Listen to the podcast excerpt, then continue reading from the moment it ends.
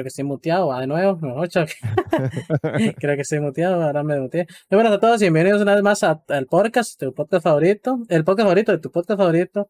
Es que estoy viendo aquí que mi cámara está un poco como, tiene un, error ahí. Como, oye, y la música, no pusimos la música. No, la música no la pusimos. Estar en carreras. El problema es aquí, eh, mire esto que, mire, voy a poner la chat.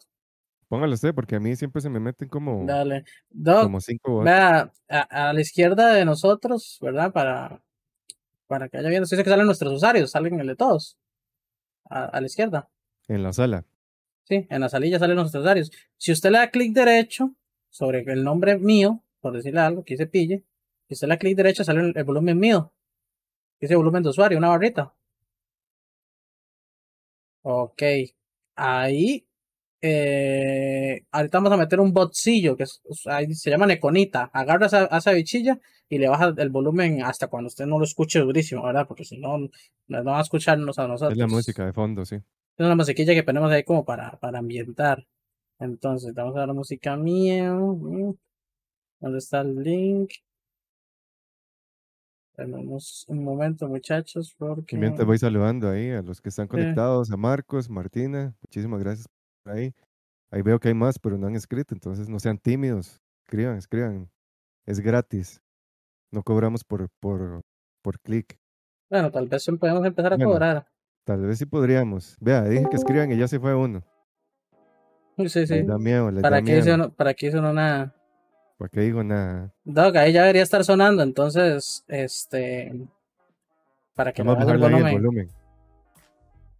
Ahí está si le bajo. Sí, todo bien. Yo soy tímida, dice Marcos. ¿Qué va a ser tímida? Nada. Nada. Doc, uh, ah, ah, díganos algo. Es que se le muteó otra vez. Sí, se le muteó el. Se le mutea, clarísimo. Ahí. Ahí se le escuchó, sí, como que se, le, va. se, le corta, se le corta un toque el doc. eh, Ahí, tranquilo. Eh, solo cuando hable, trate de hablar un toque duro, a ver si es que no lo está captando bien o si parece que es el internet también, a veces la conexión cuesta. tranquilo, No, pasa nada, no, ahí, ahí, se preocupe. Ahí, se escuchó, ahí se escuchó súper bien, digamos. Sí, debe ser el, el micrófono. A ver, sí. Sí, puedes tenerlo así, mejor. no, yo lo tengo así, yo lo tengo ah, así, tranquilo. Ah, buenísimo, buenísimo, muchísimas Pero bueno, eh, Perdón a todos por el inicio un poco estrambótico, atropellado, sí. Eh, bienvenidos una vez más al podcast. Como siempre me acompaña mi buen amigo y estimado eh, compañero de podcast, el yo, cómico host, correcto, el Choco, o el Chocolas, como digo yo a veces. eh, feliz, feliz de, estar de nuevo, man. Yo pensé que hoy íbamos a tener un día fatídico también, porque aquí hay catástrofes naturales en, en Cartago. Pero no, no, por dicha todavía tengo techo. Entonces, todo bien. ansioso, ansioso de nuevo, porque siempre trae nuevas cosas aquí, nuevas sorpresas. Entonces vamos a ver qué, información traemos el día de hoy. hoy, podemos decir que es información que cura. hoy, sí, hoy sí, hoy sí. Y bueno, como pueden ver, aquí tenemos a una persona nueva que, que no había estado anteriormente. Y una de nuestras metas de cuando iniciamos el podcast, o personalmente me refiero, digo, una de nuestras, ¿verdad? Mi meta era traer a alguien que, ya, un doctor, ¿verdad? Porque yo sé que puede dar mucho juego para, para muchos temas porque ellos tienen una vida interesante y conocen, tratan con muchas personas y tratan muchas cosas. Entonces creo que, que puede ser un podcast bastante entretenido y gracioso para todos. El doc hoy se tiene que ir tempranito, entonces lo vamos a tener un ratito. Entonces, no vamos a hacer las porky noticias al inicio, sino que las vamos a hacer al final, cuando el doc se vaya para mm, aprovechar que el doc está aquí y nos, nos dé el tema, que, hablemos lo que lo principal, ¿verdad? estamos en cita, estamos en cita ahorita. Exacto, estamos en cita. y, este, entonces, pues eso, este, Doc, si quiere se presenta ahí un poco, si quiere, dice, nos cuenta sobre usted. Bueno, eh, yo me llamo Antonio Mora Barrantes, soy médico general, eh, trabajo en el área de salud de la Juela Oeste, barrio San José. Eh, me gradué a finales de 2012, ya tengo ya casi 10 años de estar trabajando en la Caja Costarricense de Seguro Social. Eh, fui la primera persona, digamos, de mi área que se enfrentó a la pandemia, porque fui la primera persona que se enfrentó a la pandemia. Yo me ofrecí para poder, digamos, eh, atacar, bueno, vamos a decir atacar, no, enfrentarnos a lo que sería esta enfermedad nueva que estábamos viendo en ese momento. Eh, no, no, tuve miedo, siendo muy sincero, no tuve miedo. me quiero montones. Me contagié hasta después de dos años prácticamente de, estar enfrentando la pandemia. Y de no, aquí estoy, a las órdenes de ustedes. Se encontraron un médico que no parece médico, pues no parezco médico, siendo muy sincero. Eh, nunca me gusta decir, digamos, que soy médico, pues la gente cambia un poco cuando, cuando se dan cuenta que uno es médico. Entonces, generalmente, digamos, cuando yo estoy entre amigos y me presentan a alguien más, yo digo que soy bodeguero, es, como el, Batman de los médicos. Sí. Digamos, una cosa así. Pero a mí me da gracia, porque digamos, la gente, hay, hay personas que nacen para ser médicos y parecen médicos, y hay otras personas que somos médicos y no parecemos médicos. Yo soy ese caso, pues yo soy ese caso.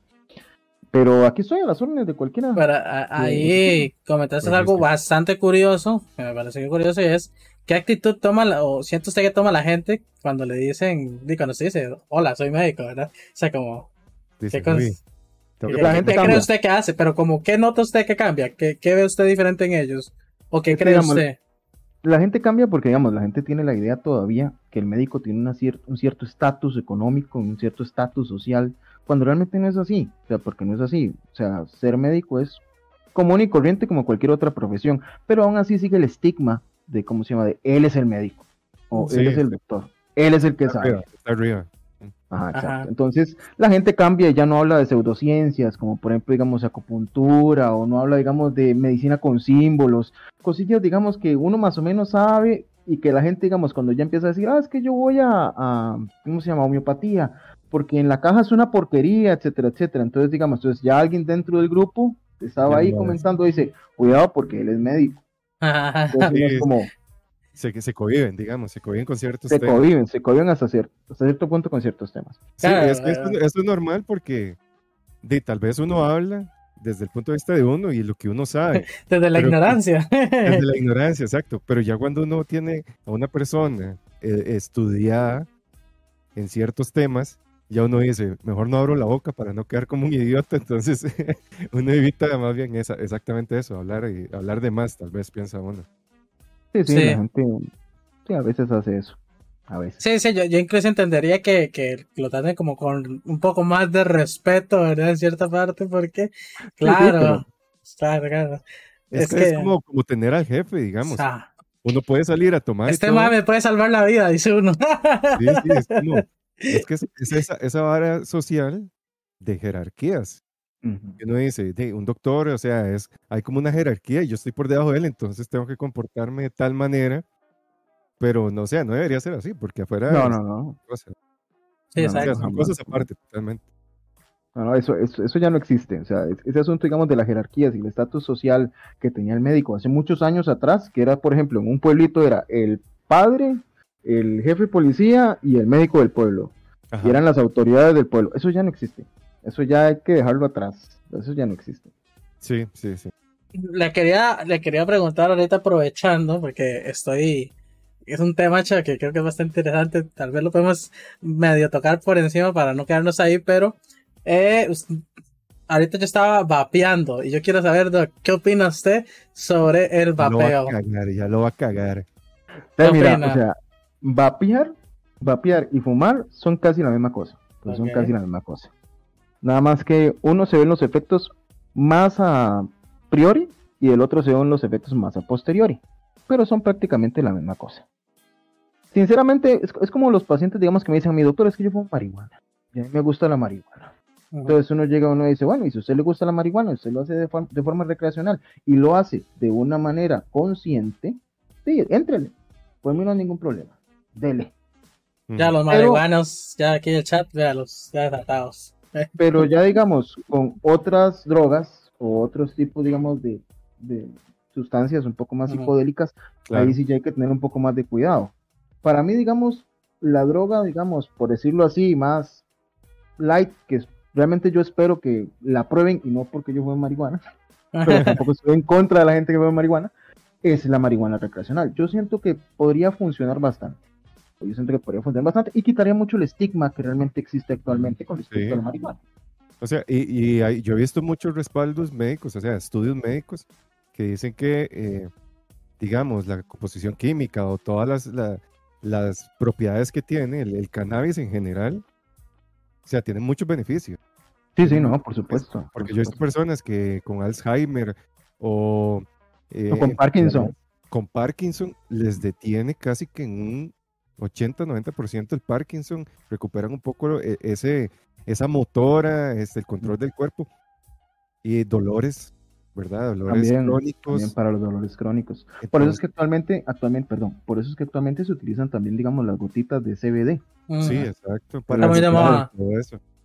eso está muy, muy, muy de moda y realmente yo siento, digamos, que hemos estigmatizado demasiado la marihuana. y, no, y el problema también es que em, ya yo siempre me pongo conspiranoico, claramente también hay un interés monetario. Obviamente. Porque es una planta que tiene cientos de, cientos de funciones, o sea, textiles, de alimentación, médicos. Eh, se puede traer abajo un montón de mercado de farmacéutico, de, de telas, etcétera, que, que, están dominando ahora el mercado. Entonces, no, no es factible, digamos, que se, que se hable bien de eso. sí, obviamente. Perdiendo. Sí, dice, un montón de gente. Dice aquí Garin que si se puede hacer marihuana en tecitos, en test, digamos, porque dice que lo probó, pero no le gustó. para eso están las gotitas, porque para eso están las gotitas. Es que también, digamos, a las personas que les dan mal right, por decirlo así, es porque tienen problemas en los receptores de tetrahidrocannabinol a nivel de neurotransmisores. Entonces, digamos, hay gente que fue marihuana y les da un ride horrible. Ese asunto, digamos, de que los persigue alguien o sienten, digamos, que se van a caer en un hueco, cosas así. Pero eso, sí, eso ya es fisiología, eso ya, digamos, es, es que ya viene así de fábrica. Ya no se puede que empalidan, ponen. Es como hay algunos que les cae mal, digamos, cierta medicina, les da y a otros, por ejemplo, a mí las pastillas estas de la alergia o digamos un grabol o algo así, a mí no me dan sueño. Hay personas ah. que se toman una pastilla de la alergia y los vuelven los manda a dormir así, noqueados. Doc, y yo quiero preguntarle, ¿usted qué opina de eso? Exactamente eso que mencionó, que el cerebro tenga estos receptores para los cannabinoides. O sea, porque a mí me parece muy interesante que el mismo mm. cuerpo esté como preparado para, para recibirlos. digamos, el mismo cuerpo está preparado para recibirlos porque nosotros ante un estímulo de dolor producimos cannabinoides dentro de nosotros. Entonces, por eso es que realmente el cuerpo está hecho para eso pero es que tenemos esos receptores, no porque, digamos, porque está, el hombre está hecho para, para la marihuana y la marihuana está hecha para el hombre. Pero sí, vamos a decirlo así, o sea, la naturaleza es muy interesante, o sea, el, cuerpo humano es sumamente interesante. Y uno se da cuenta, digamos, que no sabemos, pero ni la mitad. No sabemos ni la mitad. Doc, aquí hablando un poco de pseudo drogas, ¿eh? pseudo, porque me están preguntando por la cafeína. Dice Marcos, uno de los que nos está viendo ahorita en vivo, porque no, sé si, no, sé si le, no, sé si le he comentado. Eh, bueno, no, esto no, esto lo vamos a pasar por Spotify, por si se lo quiere convertir en un conocido. Ah, y eh, lo vamos a pasar por Apple Podcasts y por YouTube también lo pasamos. Y bueno, ahorita estamos en Twitch, no sé si conoces la plataforma. Sí, claro, no Sí.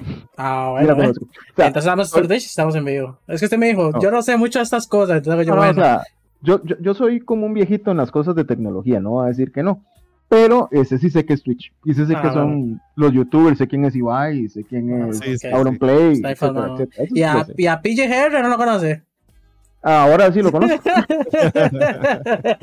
bueno, a la está. Eh, estamos sí, a la par, a la par, más que todo en, los cachetones. Eh, pero sí, nos pregunta Marcos que está aquí en vivo que él dice que él toma mucha café, café y que dice que él siente que no le afecta la cafeína, que a pesar de que tome, ¿Qué, qué, tan normal es eso, ¿verdad? Porque se dice, entonces se dice mucho que el café no te deja dormir. Para mí personalmente, yo me tomo un café y me voy a dormir. yo no sé, yo me tomo el café y, no me afecta. Pero sí, me pregunta por esto. No sé, no sé qué tiene eso que es un asunto, Eso es un asunto que tiene mucho que ver con la parte cultural. Porque nosotros, digamos, desde que somos chiquitillos o desde que somos muy pequeños nos dan café. Hasta incluso en chupón nos dan café. Eso causa, digamos, que nosotros tengamos una cierta tolerancia. Cuando una persona, digamos, está expuesta a una cierta droga o un cierto estímulo, generalmente conforme va pasando el tiempo se genera una tolerancia y esa tolerancia evita que el efecto de la cafeína sea tan fuerte en nosotros. Por eso es que, digamos, que nosotros nos diferenciamos mucho, digamos, de los europeos o de los gringos, ¿verdad? Aparte de la parte física, ¿verdad? Porque somos latinos, obviamente, este, sí, algunos de ellos no soportan el café. Toman un café simple, común y corriente y uf, ya, no pueden dormir toda la noche. Se vuelven locos. Como si hubieran pasado pegado una raya o algo así. Exacto, una cosa así.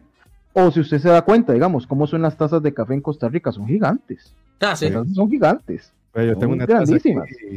Bueno, por dicha, por dicha no tenemos la costumbre de tomar expreso, ¿verdad? Que eso yo he visto que en muchos otros países. Porque una vez yo probé un expreso y bueno. Ah. Sí, porque también hay que ver, digamos, por ejemplo, hay, hay, gringos que les encanta el expreso, que es una cosa sumamente pequeña, ¿verdad? Sí, es una tacita. bueno, es una tacita pequeña y uno dice, bueno, ¿y pero qué es esa taza de café tan pequeña? Pero es petróleo. Pero, es petróleo. sabe horrible, sabe horrible eso, o sea. De hecho, yo iba a, los sábados a las 7 de la mañana a clases. y yo me tomaba dos expresos y yo pasaba, bueno. Qué violencia. Casi que, hasta el, casi que hasta el domingo directo.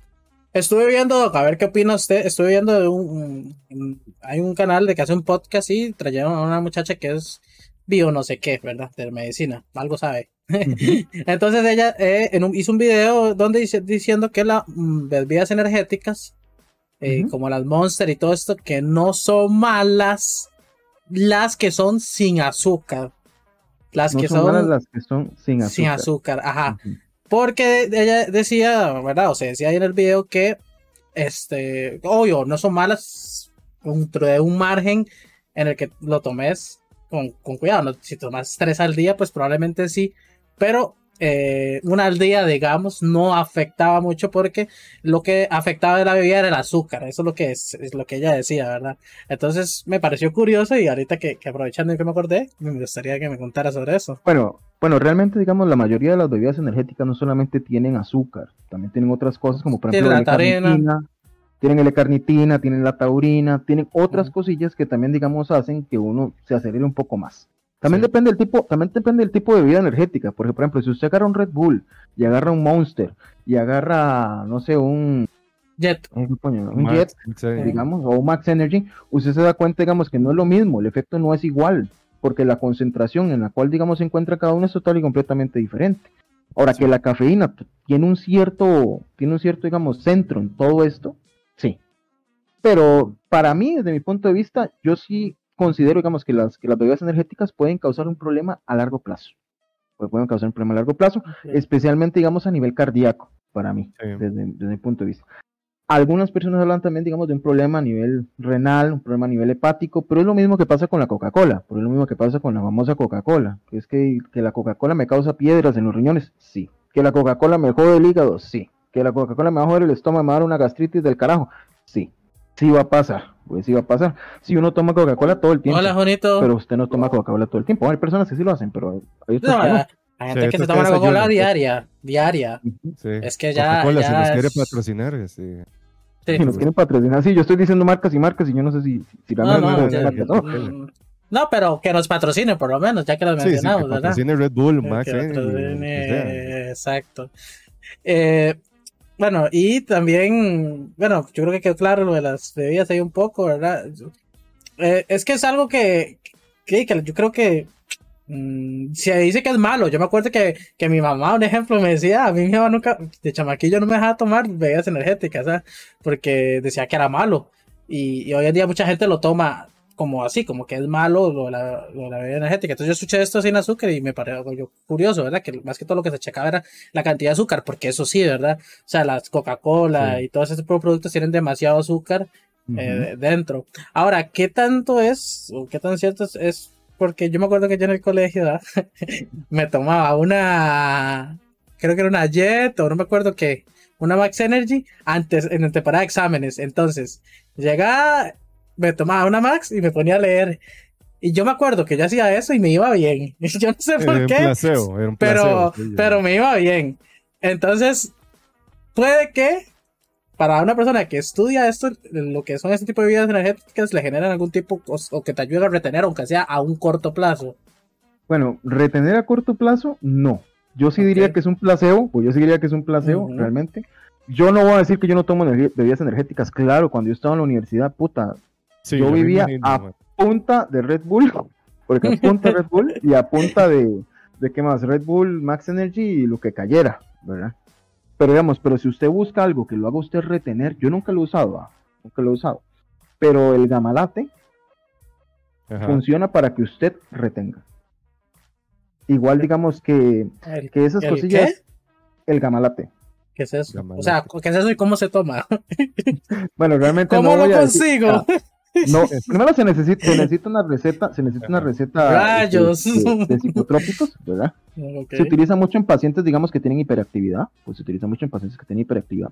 Pero si se toma, eh, se concentra completamente. Pero así es una concentración total. Yo nunca lo he usado, yo tuve colegas que lo utilizaron, ¿verdad? Yo tuve colegas que lo utilizaron en, en tiempo de exámenes y los hombres, digamos, se tomaban una y quedaban así en una esquina con, con el libro y, y, se lo sabían después así al tiro, pero al tiro. Ajá, pero memoria a corto plazo o largo plazo. A corto plazo, muy corto plazo. Digamos, es para retener nada más, lea, haga el examen y chao. Lea, haga el examen y ya, es como traga, escupe y listo. Ah, ok. no, es, no, es, como para el resto de la vida, es, es, nada más como para aprenderse todos los músculos del cuerpo, aprenderse, digamos, como eh, todas las inserciones de todo, etcétera. Que, que conforme va pasando el tiempo, uno va olvidando, lastimosamente, pues sí va olvidando. Yo no voy a decir que no, porque sí se van olvidando. Hay que ir recordando y refrescando, pero es mucha la cosa, es, demasiado. Sí. porque yo sí he visto, yo sí he visto que los médicos, bueno, médicos y otros tipos de, de carreras profesionales que ocupan tragar demasiada información, tienen varios, este, como eh, estilos de, de, estudio. Es que no recuerdo ahorita, pero sí he visto que son muy interesantes, que es como, este, no sé, leer mucha información y tienen ahí varias prácticas que ahorita no, no recuerdo bien porque fue como un video que vi, que cómo estudiaba, digamos, un médico para retener tanto. Tanta información. Sí. Bueno, generalmente, generalmente hay un gran impacto cuando uno pasa, digamos, del colegio o de la educación secundaria a la universidad, y más si uno se mete en una ciencia de salud o algo un poco más un poco más complicado, porque también hay carreras muy complicadas. Por ejemplo, yo jamás en mi vida hubiera podido estudiar una ingeniería, jamás. Bueno, no me gusta la matemática, entonces por tanto nunca lo hubiera podido estudiar. Ni arquitectura tampoco. Yo, yo, yo creo que yo fui diseñado para esto, realmente, porque me encanta, digamos, saber cómo funcionan las cosas, porque me gusta saber cómo funcionan las cosas. Yo, digamos, yo siento que el impacto, digamos, del cambio entre lo que es la educación secundaria y la universidad no nos preparan para una cosa así, pues, nos preparan Porque usted en el colegio solamente memoriza. Y memoriza sí, es educación bancaria que llaman. Exacto. Y cuando usted llega a la universidad, usted dice, puta, pero ¿cómo me voy a memorizar yo tantos libros? ¿Cómo voy a memorizar yo toda esta cosa? Y es ahí donde uno tiene que empezar a enfrentarse con un nuevo método para poder aprender. No, no a memorizar, sino aprender. ¿Por qué funciona de esta forma? por qué es que sale esto, por qué es que actúa esta enzima sobre esta sustancia y por qué me da esta otra sustancia y para qué sirve a nivel micro y a nivel macro. Es un asunto, o sea, es, un asunto muy, muy loco. A nosotros, digamos, en la universidad lo que tratan de hacer es comprimir todo para que después usted, cuando ya obtiene el conocimiento y ya llega a la práctica, usted pueda utilizar la práctica con el conocimiento y poder generar realmente una solución al problema. Yo sé que mucha gente puede decir y quejarse, digamos, del, del, colega de la caja o del colega de tal lado, que es que no me soluciona, solo me manda acetaminofén. pues solo me manda acetaminofén. Hay colegas que son así y hay otros colegas que no lo son. Entonces, digamos, como con respecto a esa preguntilla, es más como un asunto como de el que quiere aprender, aprende. El que quiere pasar por la universidad pasa y el que quiere que la universidad pase por él, la universidad pasa por él. Claro es, un asunto, digamos, también de principios. Es un asunto de principios. ¿Qué, opina usted de, las, de estas drogas? Yo no sé si usted ha visto una película que se llama Limitless. Ah, las que supuestamente lo hacen usted como el cerebro al 100%, una cosa así. Sí, porque me, me puse a investigar y en el mercado actualmente hay. Investigar, dice. Sí, sí, sí. Porque... No, o sea, si, si pudiera probarlas, las probaría. Eh, porque me gustaría saber, digamos, si tienen ese efecto. Es que en la película se ve volado, ¿verdad? Es, sí, en la película. Se hace un superhéroe.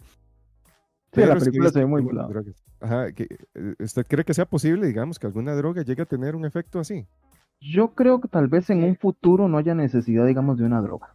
No creo que haya necesidad de una, de una droga. Yo creo que en un futuro va a existir, digamos, como una especie de estimulador cerebral. Vamos a decirlo así, como un metaverso raro que dentro del metaverso usted simplemente, digamos, ha estimulado su cerebro y usted puede utilizar el asunto al 100%. Ajá.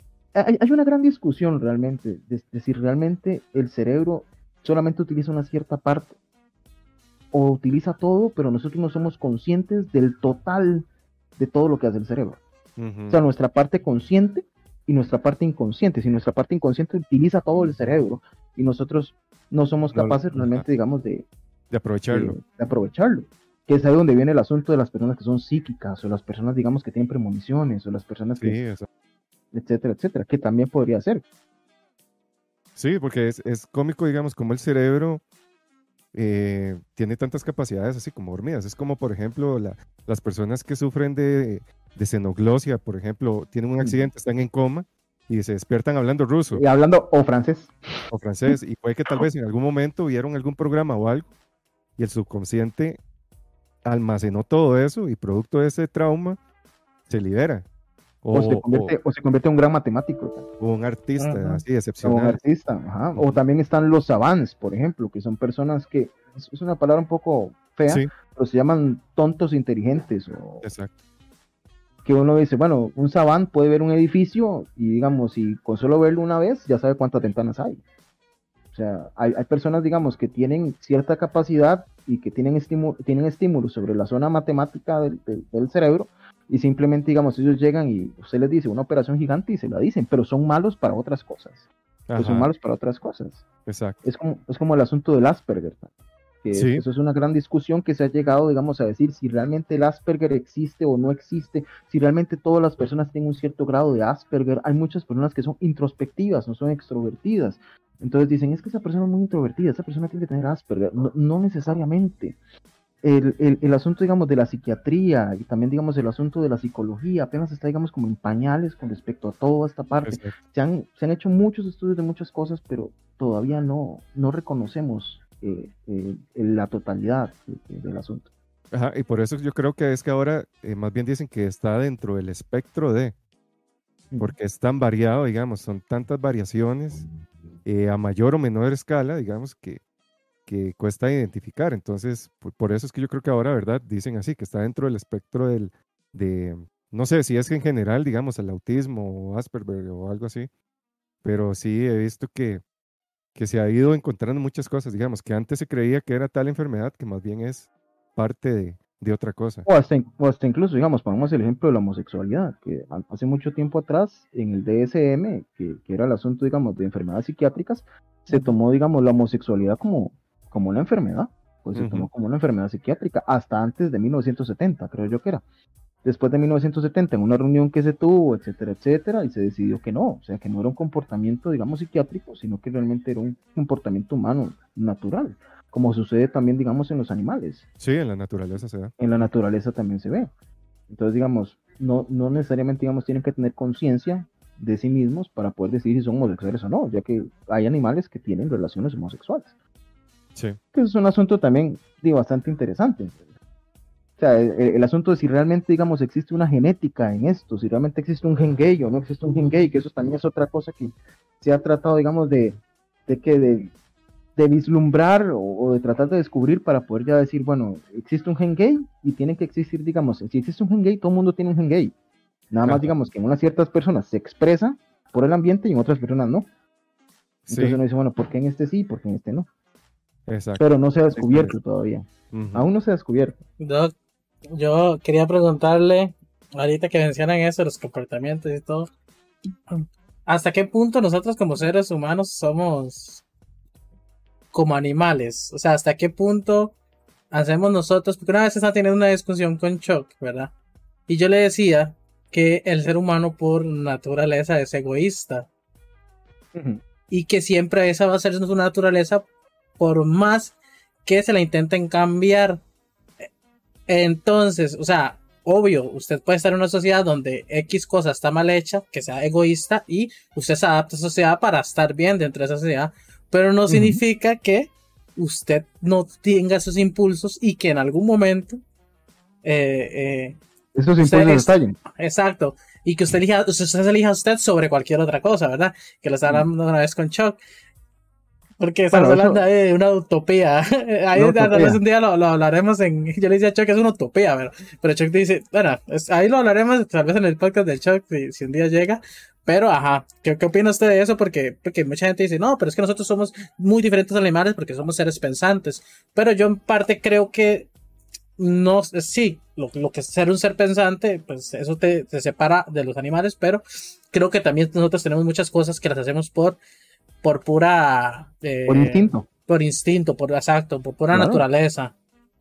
El ser humano es un animal. El ser humano es un animal. Nada más que él tiene la ventaja de que tiene conciencia. Más bien, el ser humano, más bien, el ser humano, digamos, tiene impulsos que simplemente los reprime por el hecho, digamos, de que existe una cierta condición o ley social o cultural. Por eso es que nosotros vemos tanta diferencia, digamos, en culturas. Digamos, lo que es raro para nosotros en una, para otros es muy normal. Para otros es muy normal. Yo pongo el ejemplo, digamos, de los impulsos. O sea, yo pongo el ejemplo, digamos, de Pavlov. ¿Saben el ejemplo del perrito de Pavlov? Sí. ¿Verdad? El de la campanita. Que cada vez, digamos, no, o sea, es un adiestramiento prácticamente, es un adiestramiento. Yo creo que nosotros recibimos una cierta, una cierta recompensa social a través de un cierto impulso. Y cuando ese impulso simplemente ya no se da más, el impulso, o sea, el, el, freno hacia el impulso que nosotros teníamos continúa simplemente por el hecho de que esperamos una recompensa. Es eso así simple y sencillo. Es, es, es así. O sea, el ser humano se comporta como ser humano porque espera una recompensa recompensa, recompensa, digamos, que está dentro de, su cabal social, porque está dentro de su cabal social. Ahora habría que ver, digamos, qué parte cultural, eh, sea, según la cultura a la cual pertenece, cuál es ese cabal social perfecto al cual quiere encajar. Por eso es que alguna gente es un poco más extraña que otra gente. La gente que está más despierta es la gente que no sigue las reglas. O los grandes genios, digamos, de la humanidad que hemos visto, por ejemplo, Einstein, por ejemplo, no seguía las reglas nunca, porque Einstein nunca siguió las reglas.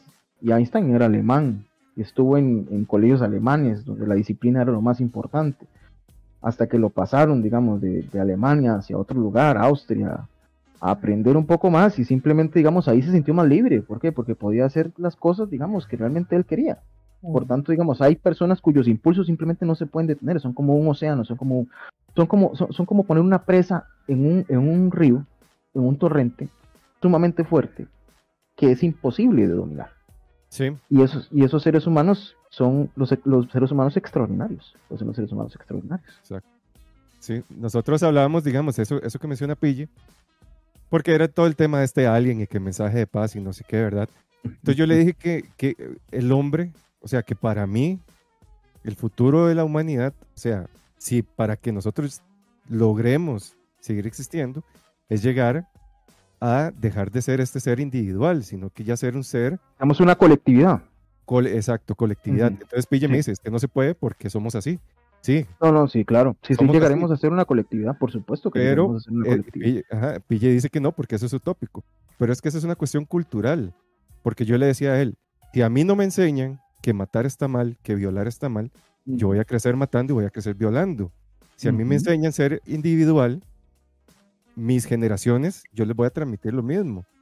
Entonces, sí es utópico porque va a llevar muchas generaciones, pero si yo empiezo rompiendo esa cadena y siendo, digamos, una persona que, no sé, por ejemplo, hablábamos de reciclar, que yo empiezo a reciclar, que yo le enseño a mis hijos qué es reciclar, que yo le enseño a mis hijos que hay que compartir, eso se va transmitiendo, se va transmitiendo, entonces ese ciclo se rompe. ¿Qué pasa? Que Pilla dice, ok, pero es que usted solo no va a hacer nada. Pero por el otro lado, si yo no hago nada y todo el mundo tiene la misma mentalidad, al final no se va a llegar a nadie, porque todo el mundo va pensando eh, en ese ser individual. Entonces, es, es, utópico porque sí, eh, todos en un final va a tener que pasar algo que tengamos que eh, romper, digamos, estos esquemas mentales que nos han ido enseñando para dar ese paso. Porque de lo contrario, yo siento que como vamos, o sea, vamos a durar unas 5 o 6 generaciones más y chao. Realmente, digamos, si, si, si, nosotros pensamos en la evolución, el, el, el, final de la evolución realmente es la colectividad. Porque el final de la evolución es la colectividad. O sea, las, eh, nosotros no podemos decir, digamos, que somos individuos, o sea, que solamente somos individuos. Yo creo que es incluso las religiones en sí, las religiones buscan la colectividad.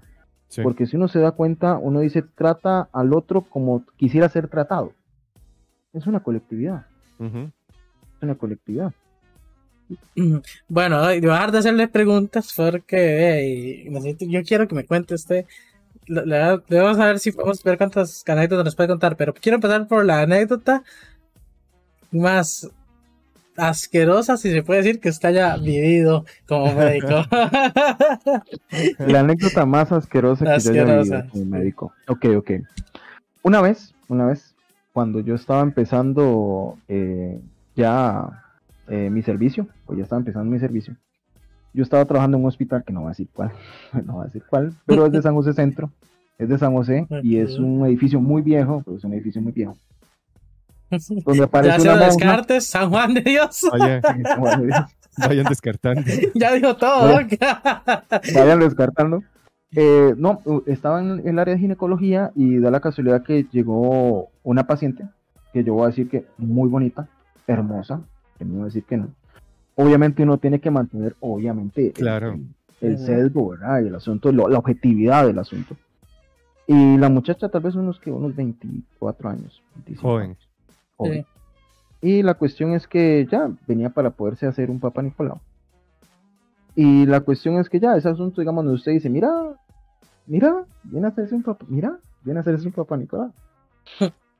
cuando yo le digo, prepárese, todo lo demás, me avisa cuando está listo, todo el olor. esas piernas. El olor a la de esas piernas y la secreción. tenía, una gran, tenía, una gran, infección. Era, era como decir requesón. era, cuajada.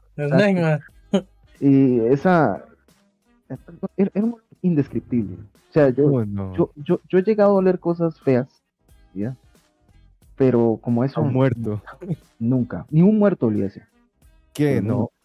Pero... Eh, tenía una gran infección, tenía una grandísima. Ah, eso era la infección. Eso era, era la infección. O sea, había que tratar primero la infección, obviamente no se puede hacer el Papa Nicolau ni nada, la muchacha no sabía. Sí sabía que tenía una infección, pero pensaba que se puede hacer el Papa Nicolau normal. Después se le explicó que no, que no puede hacerse el Papa Nicolau normal. Ella... Ah, vencida. se le venció, se, le venció la cuca, lo siento. Vamos a decir, digamos que sí. Pero yo entiendo, digamos, que tal vez uno a veces no. Sí, sí, exacto. No, no, no. O sea, que, usted no le preguntó, pero muchacha. Eh, no, no, no. O sea, uno, uno, tiene que mantener la firmeza en el asunto, por más que le duela a usted a lo que sea, ¿verdad? Entonces, uno simplemente lo que hace es echar pecho, ¿verdad? Y, y simplemente, digamos, decir, mira, yo creo que tienes una pequeña infección.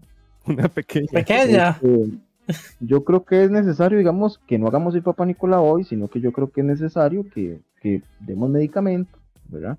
No sé si vos tenés pareja para poderle dar también medicamento a tu pareja, porque muy probablemente, digamos, si continúan teniendo relaciones sexuales, etcétera, etcétera, después de que vos tomas el medicamento, vos vas a seguir teniendo esa infección recurrente y va a ser un gran problema. No sé si lo has notado en algún momento, si te ha llegado, digamos, un pequeño aroma un poco extraño, o, o, si notas, digamos, que tienes una secreción diferente que te aparece, digamos, en el bloomer o cuando te bañas, cosas así. Lo normal, dice ella. Lo normal. Ah, extraño, hace no, no, yo estoy bien, este, digamos. ¿Por qué me dice eso usted? No. Si tenía novio fijo, le andaba necrosado ya el, el bicho. Pero espérate un toque, porque. Doc, ¿por qué se originan ese tipo de infecciones?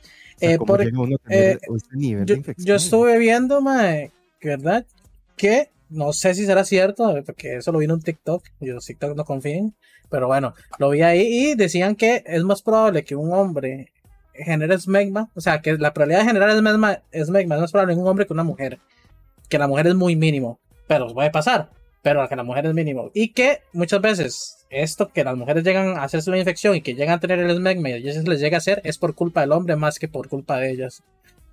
Mm, Entonces no sé realmente, digamos, también existe mucha relación con el pH, porque tiene mucha relación con el pH vaginal. Cuando hay una alteración del pH vaginal, hay una alteración de la flora bacteriana vaginal y por tanto al haber una alteración del equilibrio de la flora bacteriana vaginal, simplemente lo que se produce es una fiesta de bacterias que simplemente generan, colonizan, se reproducen y hacen una locura, ¿verdad? Porque hacen una locura. Entonces, la respuesta estaría ahí pues la respuesta estaría ahí. Simplemente hay que tratar a la mujer y hay que tratar a la pareja si fuera el caso, digamos, que tiene pareja.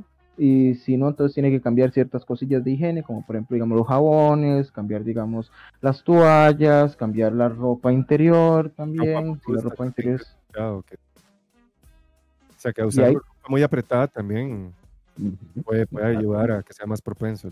También el material, porque el material también puede generar muchas cositas. Igual. Exacto.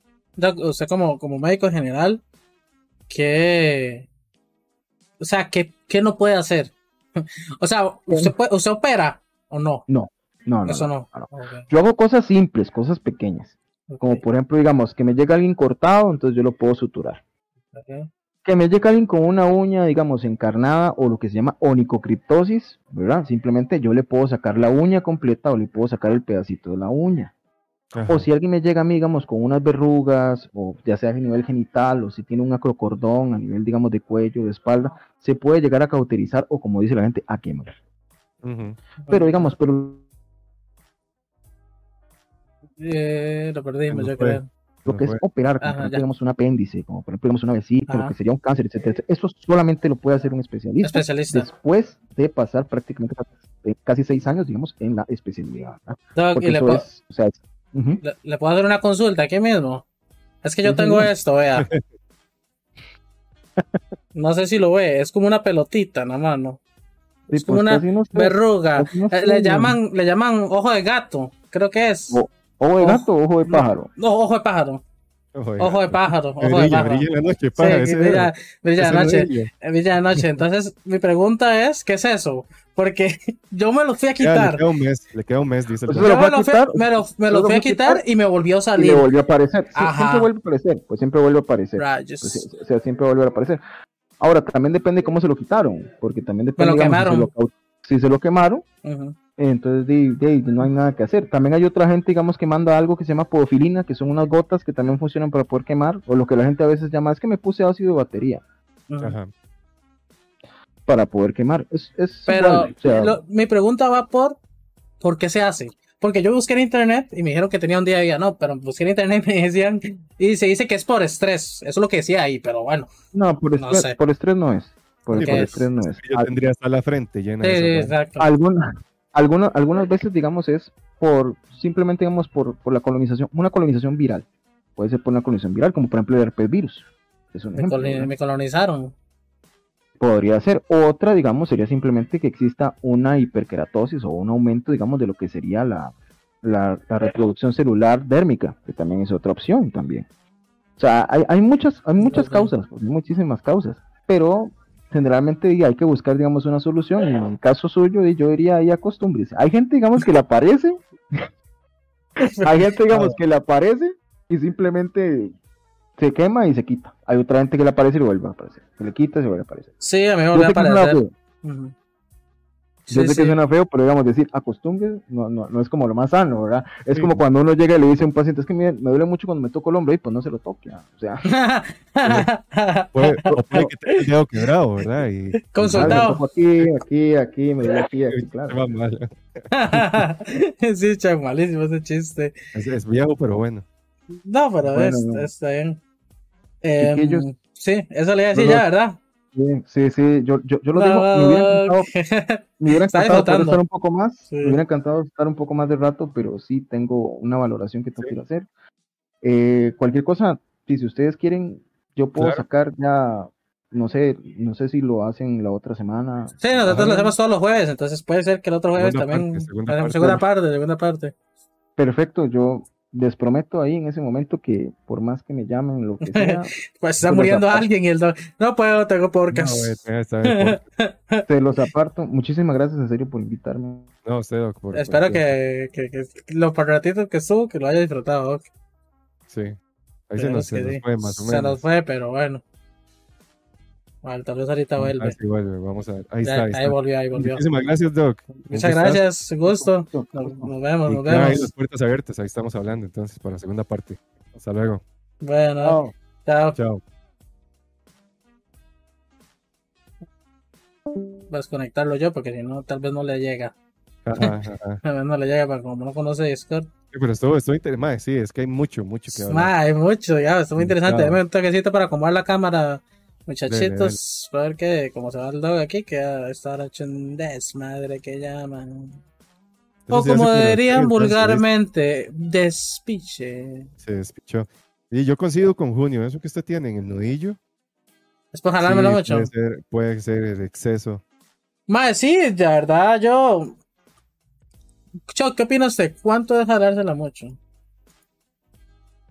¿Cuánto es jalársela mucho? Pues puta madre. Según lo que yo considero. Sí. Di, yo pienso que hacerlo todos los días ya es mucho. Una diaria es mucho, dice usted. Sí. Sí, no sé. Es que depende, es que, man, no sé. Porque digamos. Ajá. Cuando uno está chamaco, man. Ajá. esa era, era el pan de, cada día, ¿verdad? Ajá. Y no solo una vez, inclusive. Sí, exacto. Pero no sé. O sea, es que yo voy pensando más por el lado de, de qué tan. Em, de qué tan malo sea, digamos, hacerlo todos los días. Sí, porque también está el asunto de la sensibilidad y todo eso que se va perdiendo, man. De lo mismo que, eso, tomar café todos los días. Y a usted en un punto el café ya no le va a hacer lo mismo. Pero perdería, el gusto, perdería el gusto por la paja, tal vez. Exacto. y, pasa esto, de que usted va a tener que ir buscando estímulos más fuertes. Por ejemplo, como los que son adictos al porno, que empiezan viendo ahí, no sé, el porno regular. Y ya después esa vara no les provoca nada, entonces tienen que ir buscando varas más fuertes para recibir el estímulo que recibían antes con cosas más sencillas. ¿Ves? Entonces por ahí yo pienso que no es tan bueno, man. Yo me echo unas cinco diarias. No sé qué opina usted. ¿Cinco diarias? Sí. ¿Y cuánto de tiempo? ¿Cuánto de lapso? ¿Cuánto que? Ah, no, pues yo un minuto. Ah, bueno, usted un minuto, digamos. Si estoy en una hora, se echa días mínimo. Perfectamente podría. o sea, si, el bicho levanta lo suficiente para. Para, que. Sí, para, sí, sí, para, para echarle una. Sí. Dura más buscando el video. Dice, dice aquí Orión, que saludos Orión, que vi que escribió por primera vez ahí en el chat. Bienvenido, bienvenido al, podcast y a los Pillelores de paso. Pero no es Orión, es Orión. Orión. mucho sería hasta que se desmaye, tres veces en un día. Tres veces en un día. hay, gente que, hay más que se han muerto. Sí, hay gente que se han muerto, pero más de tres, obvio. El último, el último que vi, creo que era peruano Mae, cuando entraron a la habitación del Mae, eso era el infierno. Sí, era un. La tierra, Mae. Era una vara así heavy. Yo creo que habían, habían unos hongos y todo que crecía de la ropa que el Mae usaba para limpiarse. Que solo se dan en ambientes extremadamente húmedos y no sé qué. Un hongo ahí rarísimo creció y todo. O sea, Se que un hongo de leche. Hongo de leche. Y sí, era un homúnculo. Ese hongo era un Sí, no, era un homúnculo. Que creció el semen. Creció de. de, papá y no se le dio, vida, le dio vida. Peruano, what the fuck. Me parece. Pero el mae tenía como 21 años y se murió, mae. Porque el mae ya no comía, eh, no dormía. Y además decían que ese mae se hacía 18 al día, 20. Uf, es que es mucho. Yo creo, yo creo que una diaria no es mucho. Más de una sí. Yo creo que sí. Pero, yo le voy a decir, ese una diaria está complicado, porque un ejemplo, no creo que una persona se eche una diaria a huevo. Yo creo que se echa... El intento, el intento, tal vez, dice usted. No, pero digamos, se llega que se echa una el lunes, se echa una el martes y se lo olvidó. Ahí me conoce, se echó una, no sé si me explico. Yo creo que ese es el estándar, diría yo. Como que un, uno, dos, tres, cuatro, digamos, siete, los siete días, tal vez se echa cinco. Porque tal vez un día nos quiso, no pudo, lo que sea. Eh, es así, digamos. Creo, creo, considero yo. Yo diría que más de una, o sea, pongamos las semanales. Yo diría que más de siete semanales hay un problema ahí. Puta, es que siete, Es que yo lo veo, yo lo veo duro, mae. ¿Por qué? De ahí no sé. Y, está el otro punto también. ¿Está solo o está con pareja? ¿Verdad? Bueno, pero con pareja yo creo. Yo creo que no pasa. Bueno, yo nunca he estado en esa situación de, como, como usted, que usted vive con Jess. ¿Me explico? Eh, no sé, nunca he estado en esa situación, entonces no sé. Yo imagino que alguna cae por allá. ¿ah? Alguna cae.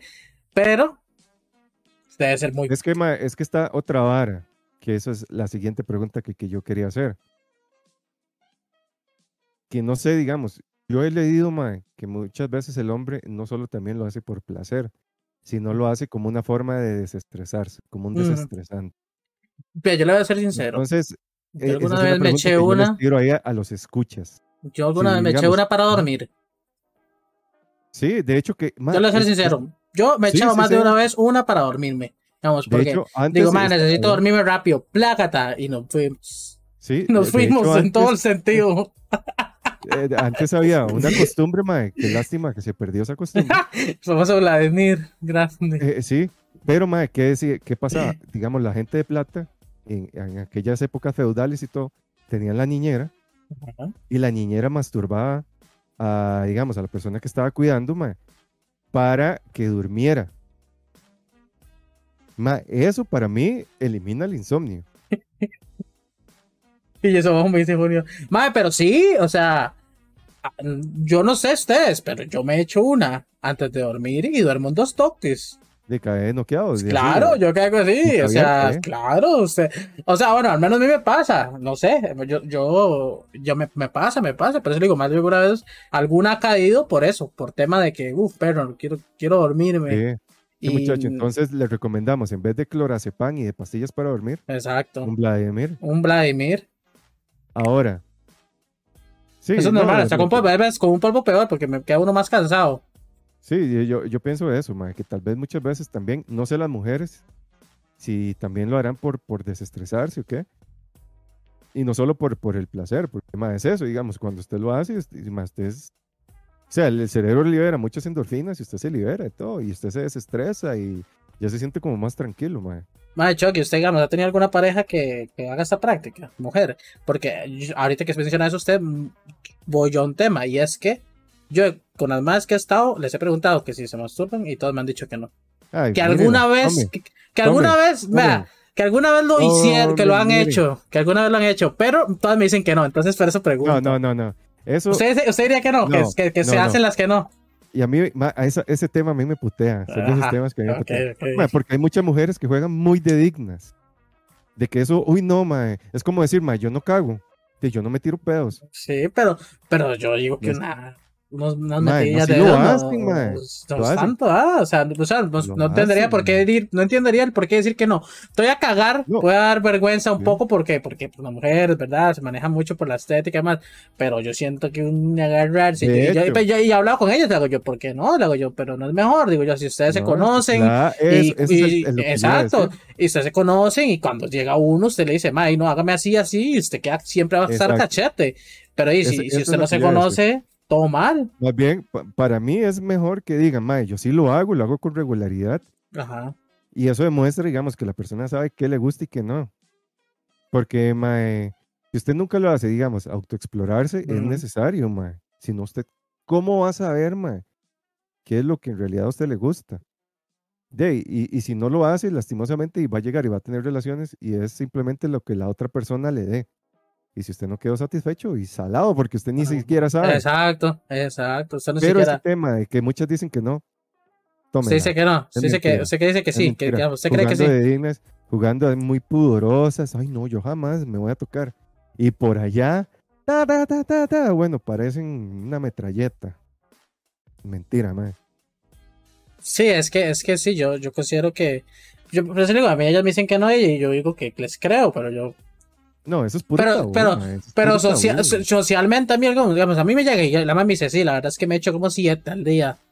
Y yo le digo, ya, écheme una pero en la cara, mejor. Me explico, porque más bien, más bien esa hora me prende a mí, me explico. Más bien, cuidado, que me pone como loco. Exacto, exacto. O sea, no sé si me, no sé, no sé, no, tiene sentido. Yo no, no encuentro sentido que digan que no o que no lo hagan. Para mí, deberían hacerlo, considero yo. Así también, cuando uno, uno va, uno cumple y queda como un gigante. Es que e, eso, por eso yo digo que es, es un tabú. Porque a uno le enseñan desde pequeño que, o sea, que esto está mal, que el otro está mal, y este, ahí ya se está eh, comentando eso, que es, el hombre no tiene ese peso. Pero eh, señoras y señores, no estamos viviendo en 1950, estamos en el 2022. O sea, no es que a usted le van a decir ahorita que le van a salir pelos en la mano por masturbarse. claro. Y ya el que se crea eso, permítame decirlo que una de dos, o vive allá en la montaña y no tiene ni electricidad ni internet, ¿verdad? O tiene problemas, si se cree eso, ¿verdad? Pues ya, ya o sea, ya, ya, ya tenemos, ya estamos muy avanzaditos como para seguir jalando tabúes de, de los abuelos de uno, man. Sí, aquí ya dice que se sigue considerando pecado en la mayoría de las religiones, pero, o sea, sí, no, igual que como hombre. yo como hombre, yo me acuerdo cuando yo estaba en iglesia, arrancarme era pecado, pero hoy en día la gente, considero yo, he notado por mi experiencia, habría que ser un, una estadística, pero si yo, yo que hoy la de gente es menos religiosa que antes, mucho menos religiosa que antes, mucho. Sí, pero ¿qué es el problema? Que dice que ya es, o sea, que que no se han avanzado mucho en esos temas. O sea, pero estamos hablando de personas de 20 años. Sí, pero por eso le digo, yo, yo estoy hablando de, de, muchachas con las que yo he estado, de 22. Exacto, no es que es una persona de 50. No, sí, obvio, si fuera más vieja entendería. Pero una persona de, yo he conocido Willas de 22 años que me dicen, no, o sea, que tal vez hemos estado hablando ya más, un poco más íntimo, porque no es como que yo le digo, salimos, salimos hoy y le digo, oiga, usted se masturba. No, ¿ah? eh, hemos hablado del tema en algún punto y me dicen, no, no, yo no lo hago. yo digo, wow. ¿Y, cuál es el problema? Que, que, a mí lo que me molesta es que mucha gente juega de progre con muchos temas más heavy, aborto, etcétera, y salen con tabús de este tipo. Madre, no tiene sentido, madre. Que a mí me, usted me hable que el aborto y que el feminismo y que esto y que el otro, ahora súper progres, digamos, a veces pensamientos voladísimos, y que les dé vergüenza hablar de masturbación. Madre, que yo siento que estoy hablando con un cavernícola, sinceramente, madre. ¿Cómo se llamaría eh, Vladimir? Digamos, se podría denominarle Vladimir a un, una paja de una mujer también. Una paja de dormir. Pero no sé si, si, les dará la misma sensación, si, si, les dará esa sensación de, de, desestrés. Voy a comentar aquí algo que nos dijo Junior, que dice, ma, yo anduve con una que era una enferma sexual. Se daba placer delante mío y hasta tenía colección de consoladores. Claro, claro, pero eso, yo diría que eso, eso es único, diría yo, no sé. Porque. Oiga, y lo que dice Jess, a muchos más no nos gusta. No nos gusta que los más. los imaginen haciéndolo. Es horrible, es para de caerse las espaldas. Es, que, no sé, no sé, no sé. o sea, yo entiendo que hay mucho más enfermo. también. entender es mucho más enfermo. No es como. Pero usted, usted, se lo, dice, ajá, pero eso es lo que voy. Yo pienso que uno se lo dice a la pareja. Y la pareja va a ser un enfermo porque, ajá, me explico. o sea, no es como que yo diga, hola, soy Julián, y me la jalo una vez al día. Eh, exacto. No, o sea, son temas que se hablan con la pareja. Hola, soy Con alguien que usted está ligando. O ya temas en confianza, digamos, con los compas. O sea, eh, obviamente son, son No, pero Jess, no, no estamos hablando, no estamos hablando de compas, estamos hablando de su pareja o, o con el mae que usted esté ligando y que te van uno, dos meses, o tres, cuatro, cinco meses saliendo y ya hasta culiaron y todo. Y, que usted diga, no, no, yo no lo hago porque da vergüenza, está raro. Exacto, es, es eso es lo que estamos diciendo. Porque no, claramente un compa, jamás. Personal, yo, ni que yo, yo, no, yo, no, yo, yo no llego de una abuela que, una amiga, el brete le digo, oiga, eh, buenas tardes, eh, me la jalé hoy. Mira, le enseña ahí el. Es más, es más, es más, le cuento una cosa. Se la dediqué a usted. Le cuento algo. Usted me provocó esto. Le enseña Aquí está, tome. Tome. Es lo mismo. ¿Cómo hace lo mismo, Jess? No, no. Jamás. Es que Jess todavía tiene mucha mentalidad de Cartago en ciertas cosas. sí, lastimosamente, digamos. Es que, no, yo lo entiendo porque es un tema de, eh, como de, de, cultura, digamos. Porque igual, digamos, usted habla con gente de, tal región y hay cosas que no se hablan o que todavía están ahí como, como tabú. Pero yo siento que si uno sigue con esa mentalidad, y, nunca va a salir de eso. Y claramente no es un tema que usted hable con todo mundo. Pues yo no le voy a andar diciendo a mis compas y a, todo mundo, no. Simplemente que si sale el tema, mae, ¿ustedes qué piensan de tal? De sí, mae. ¿Por qué me va a dar vergüenza a mí decir, mae, sí, sí, yo lo hago normal, o sea, tampoco abuso, tampoco esto. Es que, es que sí, pero pasa eso, en algo que entiendo, en algo que entiendo, Jess. Y tal vez ellas pueden entender que si usted dice, si yo me pajeo, que tal vez ellas creen que uno va a pensar como es una, sistema, es una enferma o es una sucia o tal cosa, pero, pero y también, uf, qué complicado, ¿va? Porque va a depender. Es que yo creo que hoy en día no es eso no es así. O sea, creo que porque yo considero que eso ha, cambiado mucho, man. Ha cambiado mucho.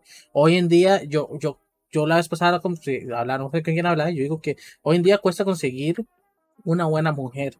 Considero yo que yo me considero un buen hombre, Yo, que yo me considero un, buen hombre. No, pero un buen hombre siempre ha sido difícil.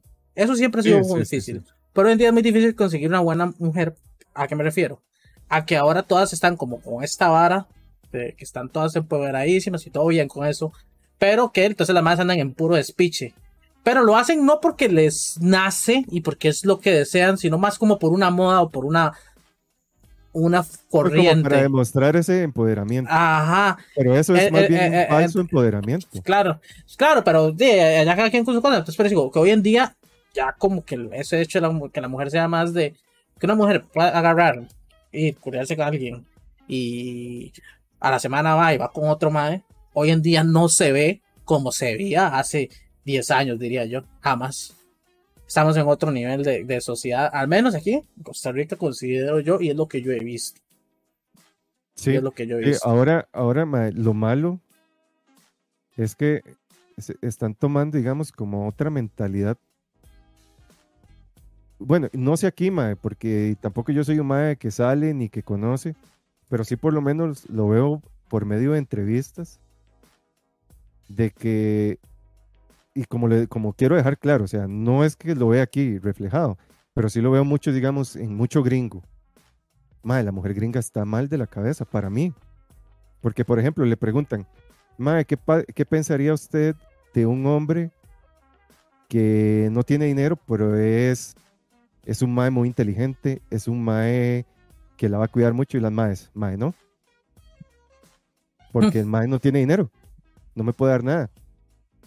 Sí, pero el MAE tiene, no sé, MAE, tiene una maestría en tal, tiene, eh, el MAE es, un genio y es un MAE súper amoroso. Sí, pero no, es que porque yo soy una diva y el MAE me tiene que dar a mí todo lo que, lo que yo quiero. Entonces yo digo, MAE, qué, qué pobre esa mentalidad de llegar a decir, digamos, que uno no es nada, digamos, por, por su dinero, por lo que puede dar materialmente. Entonces yo veo que mucha de la vara ahora va por ese lado. Y es, ya lo hemos hablado eh, anteriormente, que es el que más tiene es el que es mejor. Entonces, ¿qué pasa? Que uno como hombre, mae, uno dice, mae, si no la puedo llevar a comer en tal lado, si no puedo andarla en tal carro, si no le puedo llevar a tal lado, me siento una mierda de mae, porque lo único que tengo que dar es amor, comprensión y ternura, diría que el mae. Entonces, ¿qué tan hecha mierda está la sociedad para uno como hombre llegar a pensar eso? Si eso es más bien lo que se debería de buscar. Y claro, entiendo que el dinero, si, si, el maestro vive debajo de un puente, por más lindo que sea, pues ni modo. pero no basarse solo en eso. Sí, igual yo creo que ese problema se solventa ¿eh? Entre las personas que están en el mismo estatus económico. Porque yo no lo veo, no veo tanto ese problema si usted se junta con gente como usted, digamos. Pues probablemente yo me vaya ahí con una madre escasuseña que está acostumbrada escasuseña por decirle algo, pero no sé bien que todos los que vienen escasos tienen plata, pero es normal. Una madre de platilla, que el estereotipo, el estereotipo. Exacto. Yo siento que eso no puede llegar a, dar frutos porque tal vez yo no voy a poder darle lo que ella está acostumbrada a que le den. ¿Y por qué? Porque ya se acostumbró que tal vez el papá le dé ciertas cosas que uno no puede darle digamos. o, las huilas guapas, pasa mucho con las huilas guapas también, que las huilas guapas están acostumbradas que haya mucho sobón, que las invitan a todo, que todos se lo compran. El famoso chichipato. El famoso chichipato, y como, como todos se lo compran y todos se lo dan, esperan eso de todos los maes. Y tal vez vaya a pasar un día con un mae que es bueno, que la quiere, que a ella le guste, pero no le hace eso. Y tal vez ahí es donde falla todo, ¿verdad? Pero ahí el problema también es el machismo. Porque yo he escuchado de muchas parejas que han terminado porque la mujer gana más que el hombre. Ah, pues vara, a mí que me mantenga, por favor. Exacto, pero es que eso es machismo, porque el hombre, y lastimosamente yo lo entiendo, porque uno como hombre, a uno le inculcan esta vara patria. Como varón. Como varón que somos, de que usted es el, el proveedor, de que usted es el que tiene que dar la plata, que es el que usted tiene que dar todo y Mae, cuando usted se topa en una situación en la que la persona, su pareja, digamos, tiene más logros que usted, por ejemplo, y este, no sé si en las parejas homosexuales pasará lo mismo, pero por lo menos en las parejas heterosexuales, si el hombre ve que a la pareja, digamos, a, la mujer con la que vive, le va mucho mejor en el trabajo, gana más dinero, tiene más éxitos, uno se siente menos. Por esa misma mentalidad de patriarcado de que usted tiene que ser el hombre proveedor, que tiene que dar todo y que usted tiene que ser el exitoso y que traer atrás, digamos, e-, es el que levanta a, la pareja. eso está súper mal. Está súper, súper mal. Pero cuesta, porque ya es algo que a uno desde chamaco lo tienen condicionado. Pero como dice Pillo, o sea, si a mi pareja yo veo que le va bien, dime, claramente a mí también me va a ir bien. Y no quiere decir que yo me vaya a recostar a ella, ¿verdad? Porque se puede dar eso también, de que más, más, más jugado diga, ay no, que esta madre me va a mantener, es, mi sugar mami, digamos. Yo un día estaba hablando, justo ayer estaba hablando, estaba hablando con una persona, ¿verdad? Y, mae, estamos hablando sobre las parejas, ¿verdad? Y sobre esta vara que, porque a mí me pasa mucho, yo a veces últimamente estoy usando un TikTok más de lo normal. Qué difícil, mae. Sí, por, lo, por los clips que saco, me meto y a veces uno empieza y se va en el viaje, es difícil. Yo trato de no meterme a eso. Hay cosas buenas que ver, hay cosas buenas. yo, diría que, la, yo diría que la mayoría es malo, Y es que sé que, es que no son fuentes confiables, entonces me cuesta creer. Pero bueno, el punto... Es que depende de que busques esos. De full bailando. Ah, ah no, está mal. Está. Este, y eh, yo veo que a cada rato me salen varas de más diciendo, o sea, pero yo me explico, yo, yo, no lo busco, ni me interesa, pero no sé por qué me sale tanto. Más diciendo como, eh, usted para una mujer, usted no tiene que andar detrás de ella, tiene que tratarla mal. Eh, ya, me explico. Sí, puro, puro, puro patán. Ah, básicamente te enseñan a hacer un patán. Te enseñan a hacer un patán. Y es curioso, es curioso porque cierto grado tiene, tiene, razón. Tiene razón. eso nos han llevado. Tiene razón. Entonces yo hablando con la psicóloga le digo, ¿verdad? Le menciono, estamos hablando de un tema, le menciono todo esto y le hago yo. Hago, que, que, que, como que está muy de moda. Y le hago yo, pero es que yo personalmente yo no soy así, a mí esa hora a mí me cuesta. Y le digo yo, pero es extraño. Entonces ya lo que me decía hace, pero usted no ha pensado que tal vez la persona que está mal es la persona que quiere que la traten mal. Exacto. En vez de que, digamos, de que, que la traten bien. Exacto, exacto, eso es lo que me dijo. ¿Usted no cree que, que puede ser un poco por ahí el, el, el asunto, digamos? Claro, yo sí, sí, obvio, ¿verdad? Porque claramente una persona que la trate mal no está bien de la cabeza. pero, eh, problema, pero lamentablemente hoy en día eso es así. Y muchas. Diría que si sacáramos en porcentajes, diría que un 80, un 80-20, un 70-30. 70 que le gustan que las traten mal y que las gosten o que les, que les gustan los más un poco patanes y un 30 que no. Es que es, que es eso mismo, mae. O sea, el mismo comportamiento de ellas lo va llevando a uno a que sea así. Porque ahora la mentalidad no es de que del el mae lindo, el maestro, el mae tierno es el, que vale la pena, ¿no? ¿Por qué? Porque ahora andan tantos maes detrás de ellas que sienten que les sobran. Y el que destaca, no sé, no sé, por qué sea, por dinero o porque es más guapo, etcétera, es el que se gana. Exacto. Entonces, como hay tanto chichipato detrás, el patán, el que no les da pelota, el que no este, el que no les tira bola, es el que dice, ah, mae, porque este mae no me da pelota si tengo un montón de más. Y no es algo de ahora. De hecho, eso yo lo aprendí hace un montón de tiempo, mae. Y cuando estuve estudiando psicología, yo me acuerdo que había un, profesor que se dijo, puta, yo me acuerdo que ese mae, yo lo veía, mae, cada 15 días. Lo veía muy guapo hace. lo veía muy guapo. No, el, mae, el mae era mae de tipo, pero normal. Nada que yo, es, que yo dijera, este mae es un mae europeo, no. Pero ese mae yo cada 15 días me lo topaba con, con una mujer, digamos, con, una, con, alguien, digamos, que estuviera saliendo. Mae, modelos. yo la veía, yo decía, esta mae es modelo, mae. Y el mae ahí jugándoles de vivo y no sé qué, y la mae toda retía. Y el mae un día nos explicó justamente eso, digamos, jugar con la psicología, mae. Pero entonces, Aprovechando el book de qué psicólogo. Aprovechando el book, exacto. Y el mae nos dijo, ¿qué pasa? Que si usted a una mujer le demuestra eh, o le muestra el hambre, como se dice comúnmente, no va a servir, porque usted es uno más del montón. Entonces, ¿qué pasa, Ima? Que lastimosamente se crea esa esa mentalidad de que, mae, tengo que ser hasta cierto grado un patán, como para que no piensen que yo ando desesperado. Y es feo, o sea, pero es así, mae. Es así. Y, ma, y siempre se ha visto, ma, que les encantan los más malos y, los que juegan de vivo y todo esto. Y el ma, buena nota es el que anda siempre ahí comiendo caca, ma.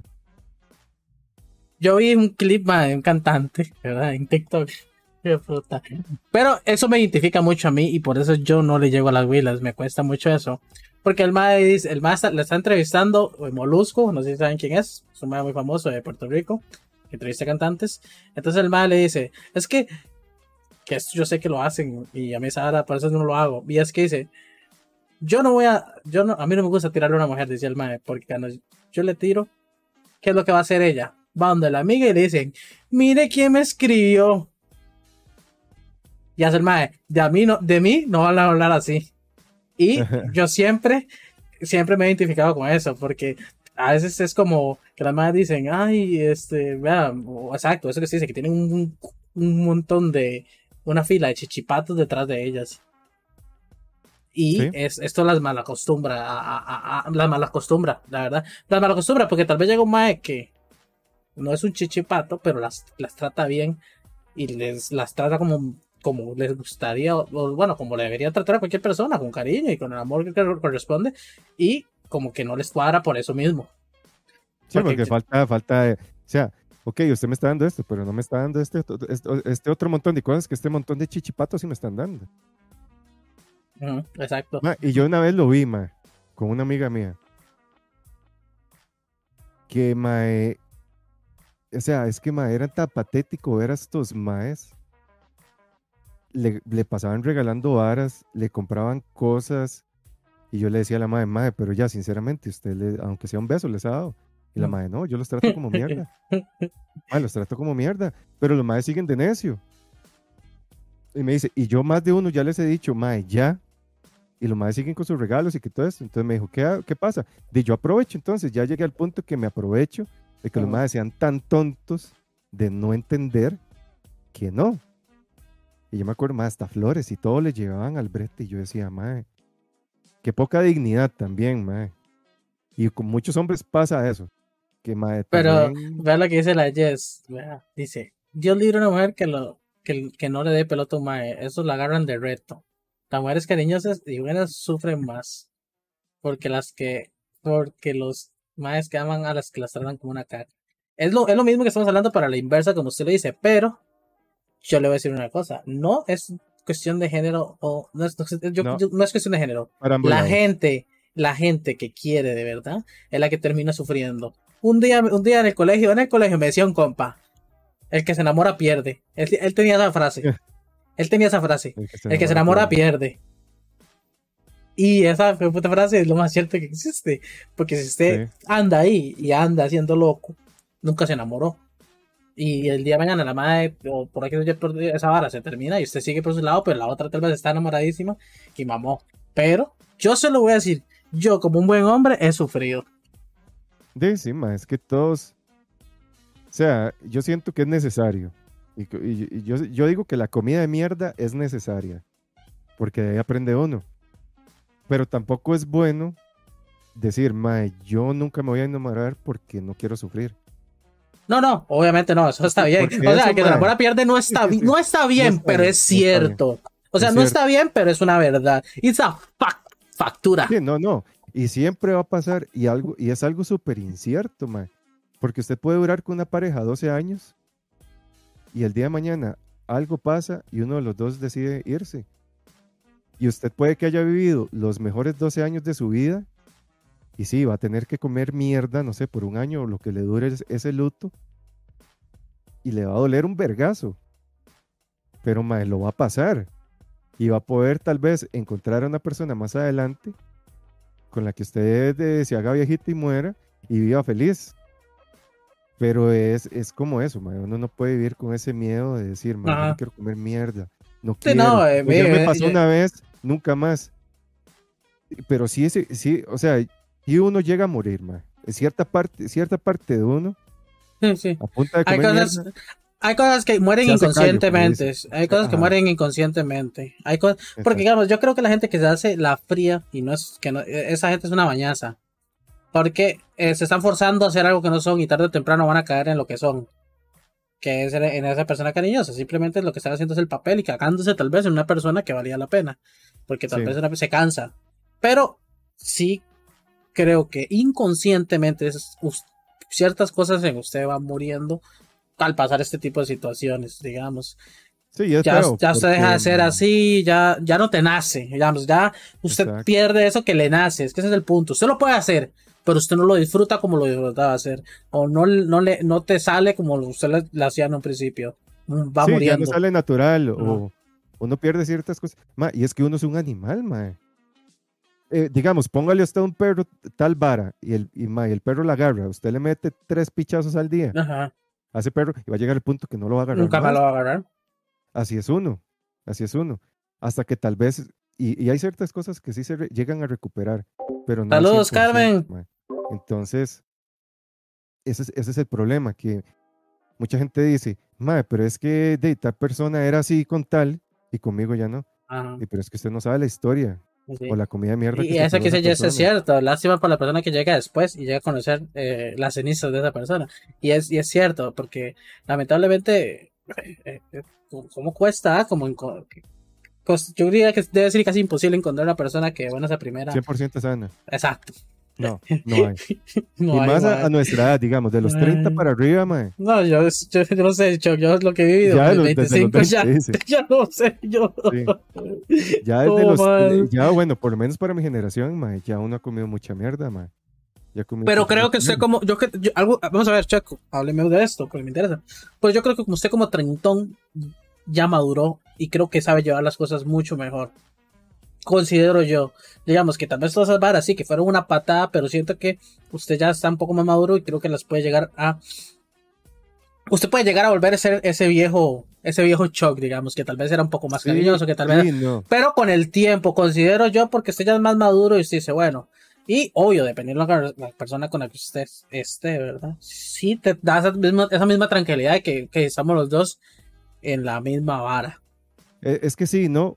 Y es que depende mucho, mae. Por ejemplo, en mi caso, dime, yo, yo he estado con mucha vara de depresión y ansiedad, mae. Entonces, la depresión y la ansiedad es una mierda. La depre. La depre. De aprenderla. La de aprenderla. Mae, porque mae, uno, uno va muriendo poco a poco. Así, para mí, así yo veo mi depresión. Mae, yo voy muriendo y voy muriendo, tal, eh, digamos, a veces y tras de eso, yo creo que tengo déficit de atención, o sea, atencional. Un pichazo, en realidad. En realidad sí. No, no, sí, sí, no se lo digo en forma de insulto. yo lo he notado, o sea, estoy seguro que sí. Y entonces, ¿qué pasa? Que hay muchas cosas que yo decía, o, de la, o digamos que hacía, o de las cuales me hacía, me, hacía yo mismo sentir culpable de que, madre, porque soy así, qué mierda de tipo soy, pero son varas que yo no de me doy consciente. Yo no me cuenta, por ejemplo, a mí me escriben un mensaje, man, y yo lo contesto tres días después. Y no es porque lo ignore. En el momento yo lo veo, pero mi mente se va en otra vara o algo me distrae y ya yo me, no me acuerdo. ¿Cómo se soluciona eso? Porque no hay solución. Porque yo lo que voy es, usted no lo siente y usted no lo ve. pero la otra persona sí. Exacto. Entonces, o usted aprende a ser diferente o ella se acostumbra a eso. Entonces, no, sé, por eso le digo, ¿cuál es el, paso ahí? ¿Cuál es el... Exacto. ¿Cómo se procede? How to proceed? Exacto. Yo he entendido muchas cosas ya hasta ahorita, ma.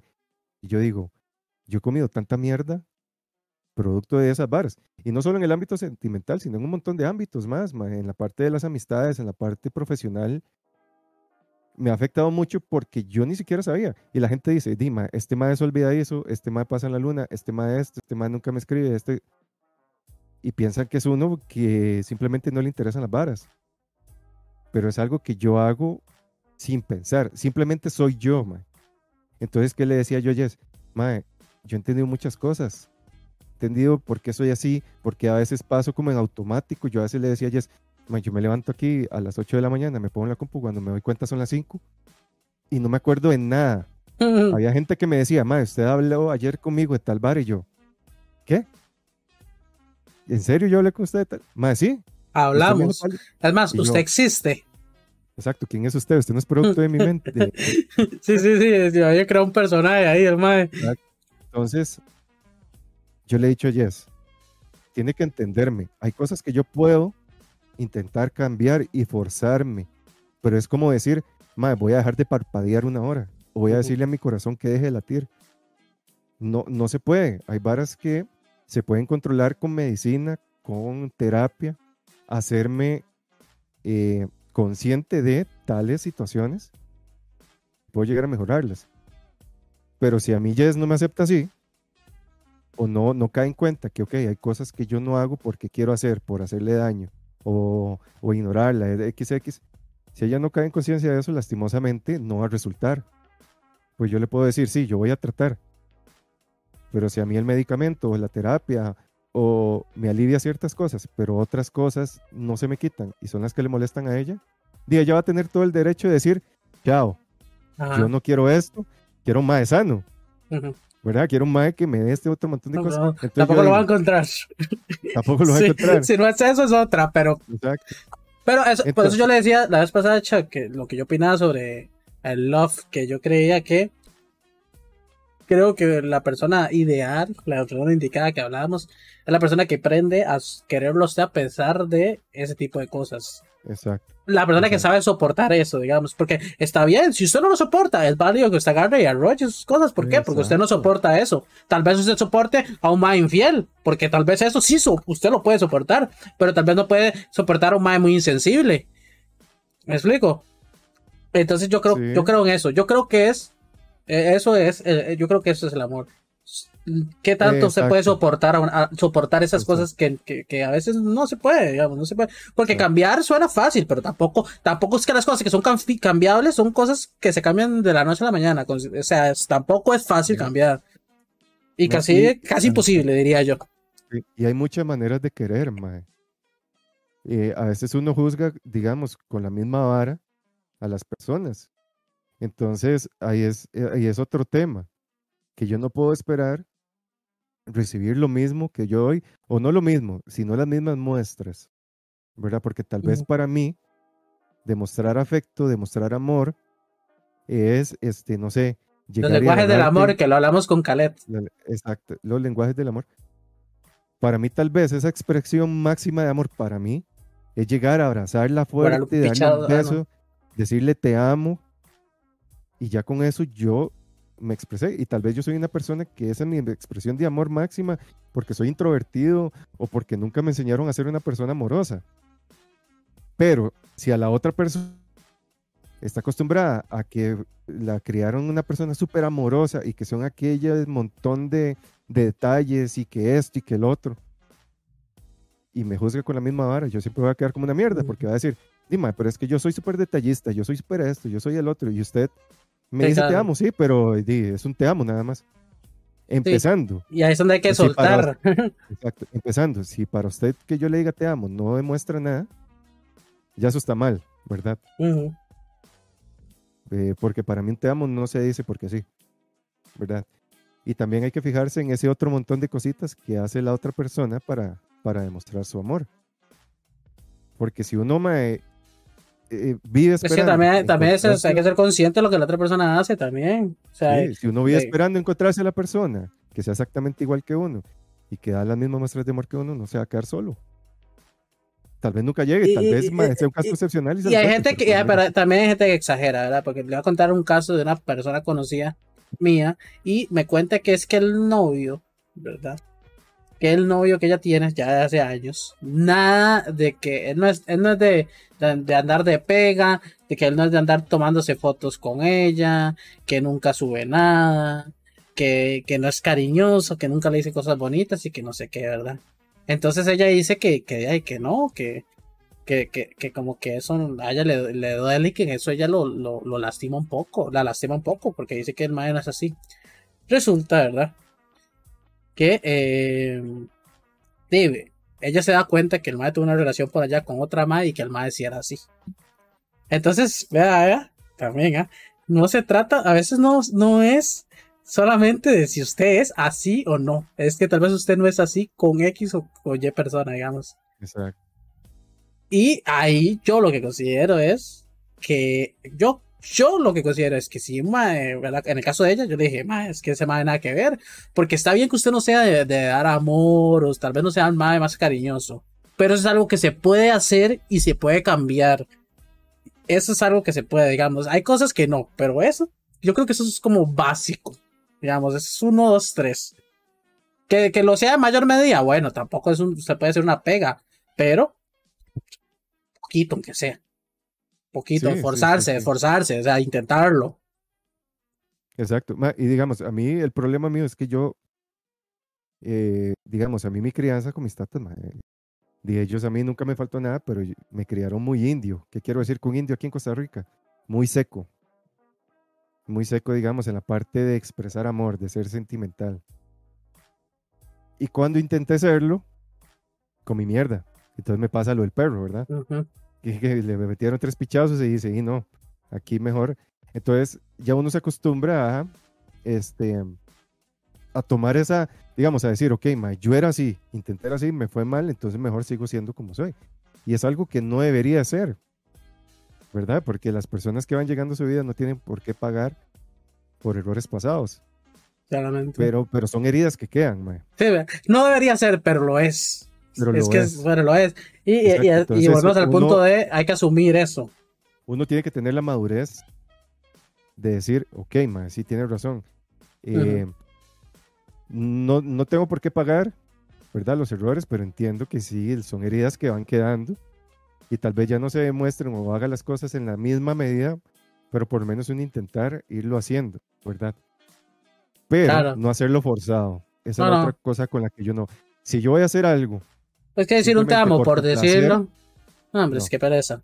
Eh, eso me pasa a mí. Yo, yo, yo soy uno que no puedo. Si yo no me nace, no lo hago. Pero yo soy, yo soy muy cariñoso, pero ese es el punto. Yo, si a mí no me nace, no lo hago. Porque es que no, es lo mismo. ¿Para qué?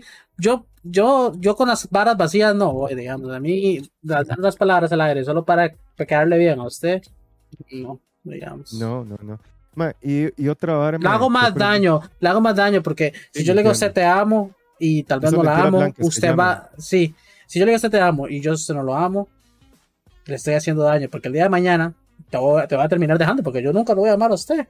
Te va a terminar dejando y usted va a pensar que yo lo amé y yo nunca lo amé. Sí, y, otra arma que, yo pienso que hay que ir dejando de lado es, es esa mentalidad de que el hombre no puede llorar, de que el hombre tiene que aguantarse todo, porque eso a uno lo despicha, digamos. Al final usted como hombre termina siendo un, cascarón. Eh, eh, digamos, usted demuestra al mundo una cosa que usted por dentro no es. Entonces, ma, usted es el típico video de que, mae, qué día de mierda, qué vida de mierda, ya no tengo dinero, no tengo esto. Y el mae súper deprimido. Ah, pero soy hombre y me tengo que aguantar. Entonces ya, aquella sonrisota. Eso es lo que a uno le enseñan. Y lastimosamente las mujeres también provocan que eso se dé, mae. Porque a ellas también, y no es culpa de ellas, pero a ellas se les enseña que tienen que buscar el hombre. Sí, un varón. Un varón, pecho plateado, ¿verdad? El lomo plateado. Eh, un mae como Garin. Un mae como Garin. Entonces, es bueno que ustedes como mujeres también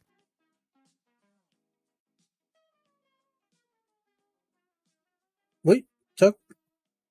Se muteó. Chuck. Se muteó.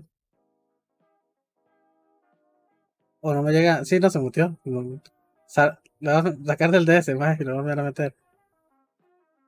No me escucha Chuck, yo creo. Ya se fue para el diablo, Chuck. Ese soy yo. ¿Qué se habrá hecho Chuck? Ah, ¿lo saco? ¿Escucha, Chuck? Listo. ¿Qué pasó? Ponga la cámara ahí. Lo escucha como cortado. El internet. El internet. Ah, ya, se puso a ver algún video y ya, la mierda. No, pero hace rato está viendo el streaming y no había. No, no, no. Pero no. O sea, va que fue, fue sacarlo y meterlo y ya sirve otra vez esta cacheta. Sí. Ah, bueno, sí, que, Repita. que, estaba diciendo que ustedes como mujeres tienen que ayudar a los hombres a estar más en contacto con sus sentimientos, a que se sientan seguros expresándose, a que se sientan seguros de que uno como hombre puede fallar. Porque el problema más es que a uno como hombre no le enseñan eso. Cuando uno falla, a uno se le viene el mundo encima. Y está pésimo que usted sienta que el mundo se le viene encima, porque ya para usted eso es un fracaso. Claro. Tiene que tener todo controlado.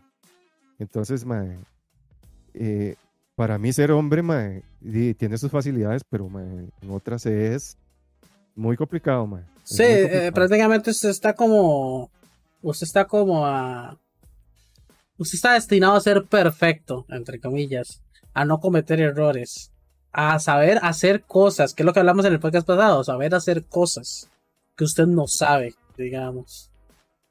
Que, a usted nadie le enseña y que usted debería saber, pero pues es como, vaya, pero ¿cómo, cómo yo sé hacer esto? Y como las palabras que hablábamos de ligar, ¿quién te enseña a ligar, bro? ¿Quién te enseña a amar? digamos. ¿Quién te enseña a amar? ¿Por qué? Porque llega, a, a, eso es lo que pasa. ¿Quién te enseña a amar? Llega el shock de, llega el shock, que, ¿cómo se llama? ¿De cuántos años era el shock de la carta de amor? De la madre que se que está hablando en el podcast. Claro, llega el shock de 14, 15 años, le hace una carta a una madre, se enamora de la madre, es el madre más cariñoso y más amoroso del mundo. Y resulta que se encuentra la madre apretándose con otro madre. Y fue lengua. Y, fue, con lengua y todo. aquí la, tenía la garganta, parecía, pues puta Venom. Hasta el ombligo le limpió por dentro. Claro, claro, le hizo una limpieza estomacal. Y, eh, Exacto, pero ¿quién te enseña eso? Me explico.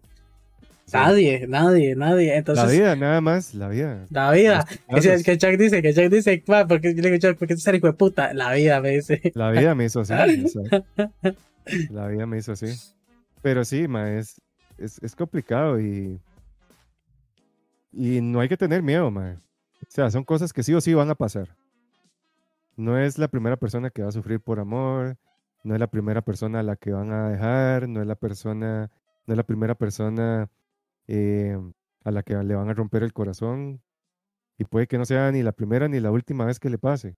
Pero este, de así es la vida, man. Es que de eso se trata la vida, de, de, pichazos, de levantarse, aprender y seguirle dando. Entonces. Y a la vida. sí, a la vida. Sí a las drogas. Sí a la vida. no. Así no era. No a la vida, sí a las drogas. No, tampoco. No, sí a la vida, no a las drogas. ¿eh? Nunca fue. No, pero sí a las drogas. También. Eh, ah, bueno, sí, pero así no era el mensaje. no, bueno, ya, ya, pero no me gusta ese mensaje, nada de no. Todo, sí a todo. Sí a todo. Háganle valiente a todos, muchachos. Prueben, prueben de todo. Tóquense, disfrútense, eh, autoexplórense. Eh, un dedito en el culo de vez en cuando. yo no lo haga, ustedes quieren hacerlo, háganlo. Disfruten, man. Esa es la vida. Disfruten, sin miedo. Como tengo un compa, ah, ahora si le pregunto un día y le digo, mae, este, ¿usted qué? Ya lo, ah, ya lo, ya lo, Ya lo entramparon, ¿ah? Ya lo entramparon. Ya lo entonces, entonces me dice, mae, sí, le digo, pero cuénteme cómo se dio. Y la verdad es que la madre estaba en ese y no sé qué. Entonces yo le dije, hagamos un trato. Y no que el trato es una gacha y otro trato. No, pero parecido. Pero por ahí va. Por ahí va. Porque le dice, está bien, yo le dejo que usted me entrampe.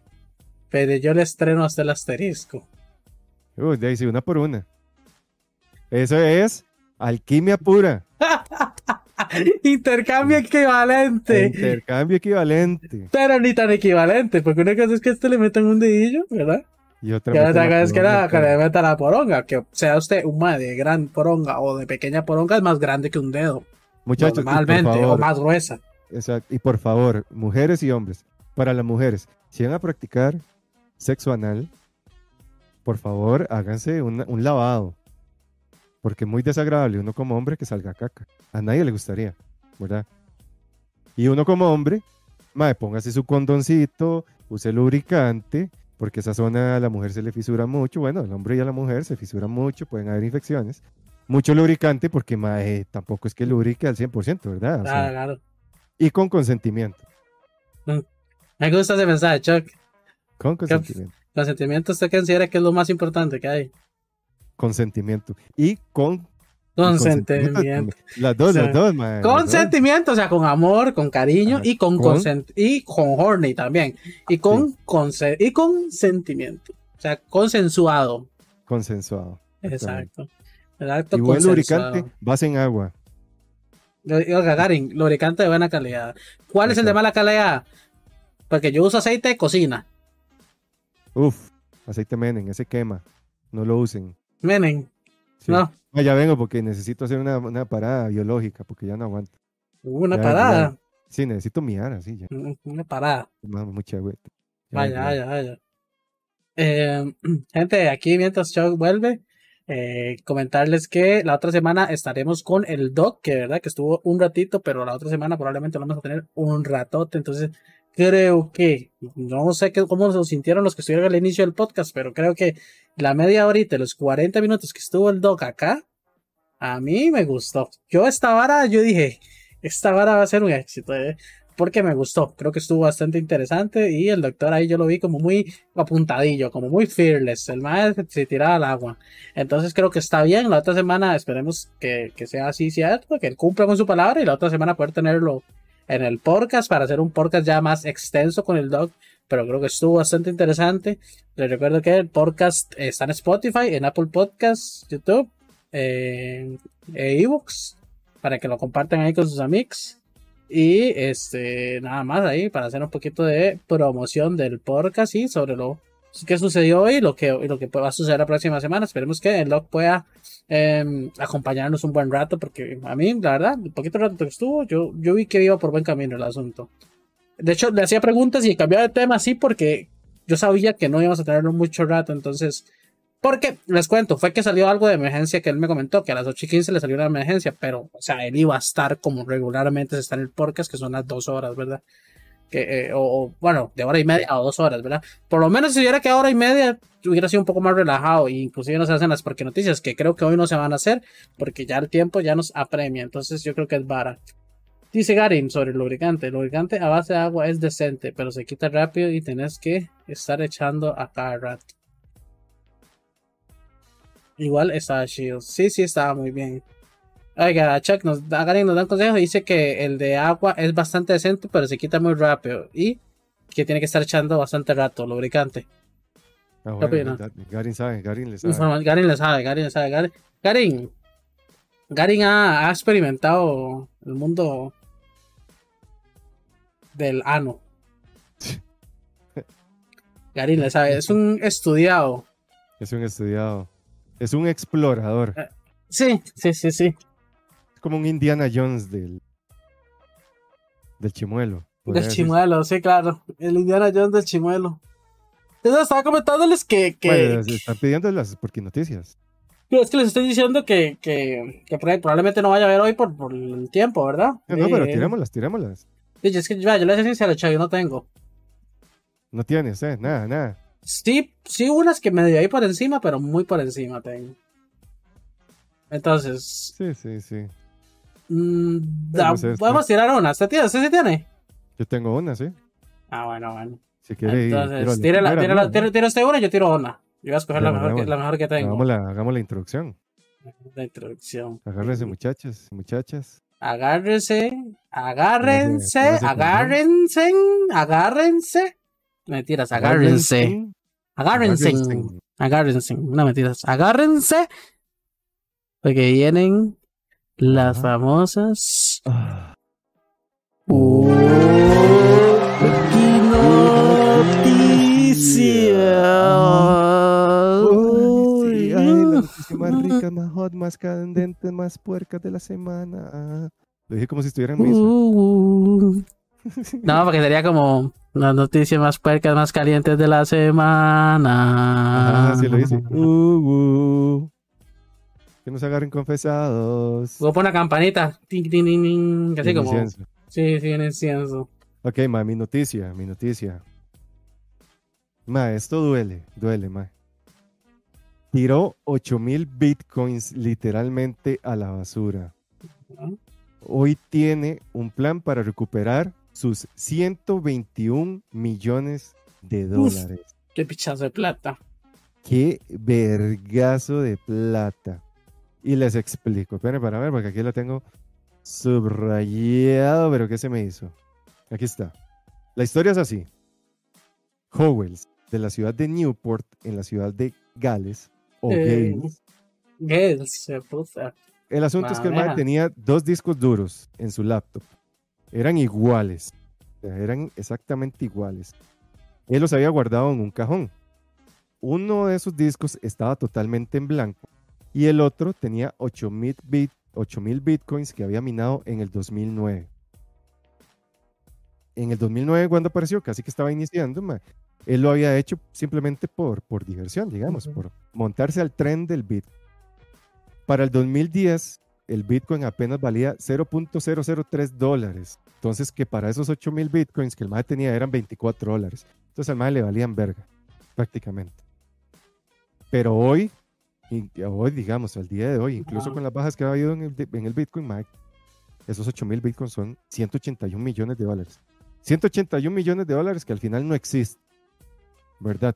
Porque es una moneda eh, que, eso es lo que se habla del Bitcoin, ¿verdad? Que hablar eh, con, la subjetividad, es dinero que no existe. Está en Internet, ese valor, pero si usted lo quiere sacar, no puede. En el 2013 es el año que el Bitcoin pasó a valer 130, de 130 dólares a 1000 dólares por unidad. Entonces, en ese momento, no se sabe por qué, simplemente Howells, el, el personaje de esta historia, decidió hacer una limpieza y tiró a la basura lo que él creyó ser el disco duro en blanco. No. Pero pasó lo fatídico, botó el disco duro que tenía bitcoins. Eh, claramente eso fue a parar al, basurero municipal, ¿verdad? Y hasta ahí se mantiene al día de hoy. Entonces, ya ha pasado casi una década, mae, la, municipalidad de Newport, donde el MAE vive, se ha negado siempre, digamos, a la petición del MAE de hacer todo un barrido porque es demasiada la contaminación que eso produciría. Eh, la, afectación al medio ambiente sería demasiado por buscar esa plata. pues son 180 millones de dólares. Su Yo le diría, más, se me yo a encontrar eso y les meto, de esos 180 le doy 80 si quiere. Exacto. Entonces, ¿cuál es el plan del MAE? El plan del MAE cuesta 11 millones de dólares sería financiada por una firma de, inversión en capital de riesgo para poder revolver 110 millones, no, 110 mil toneladas de basura. Entonces, él lo que quiere hacer es, bueno, él era un antiguo trabajador del sector informático, entonces cree que es posible que mediante la combinación de clasificadores humanos, perros robot, que los perros robot cuestan alrededor de 75 mil dólares, y una máquina dotada de inteligencia artificial entrenada para buscar discos duros en una cinta transportadora. Entonces, lo, digamos, los humanos recolectores van a empezar a jalar basura junto con los perros que van a detectar cierto tipo de equipo electrónico, ajá, y esta banda transportadora con esta inteligencia artificial va a descartar la basura y va a apartar discos duros y aparatos similares. Entonces, según sus estimaciones, la opción más amplia llevaría tres años y supondría el registro de 100.000 toneladas de basura métricas, que son unas 110.000 toneladas, con un costo de 11 millones de dólares, que será, sería una inversión reducida, costaría 6 millones de dólares y tardaría 18 meses. Entonces, él tiene ahorita un equipo de 8 expertos especializados en áreas como la mediante la inteligencia artificial, excavación de basureros, gestión de residuos y extracción de datos, incluido un asesor que trabajó para una empresa que recuperó datos de la caja negra del transbordador espacial Columbia. O sea, ese hijo de puta se montó. pero chaval, eso es lo que dice Rodrigo, que ya este que no me entra la duda, a ver si, más adelante la noticia lo trae. Sí, sí, eso lo puede encontrar, pero ¿cómo sabe, cómo sirve esa mierda? Ajá. A eso vamos. Howell se quedaría un aproximado del 30%, ¿verdad? De lo que hay ahí que sería alrededor de un valor de unos 54 millones de dólares. Un tercio se destinaría al equipo de recuperación, el 30% a los inversores y, este, y el resto a causas locales, incluyendo este, a, la, a la municipalidad, a residentes y todo esto. Ok, ¿qué es lo que pasa? Si lo encontrara, que en realidad las, ya las probabilidades de encontrarlo son muy bajas. Pero en el caso hipotético de que lo encontrara, el funcionamiento de un disco duro depende del disco, ¿verdad? Que es un componente llamado plato, que es un disco de cristal o, metal. Ahí es donde se contienen los datos. Si el, si el disco, digamos, metálico de cristal no está agrietado, él tiene un, por, un 80 o un 90% de posibilidades de recuperar los datos.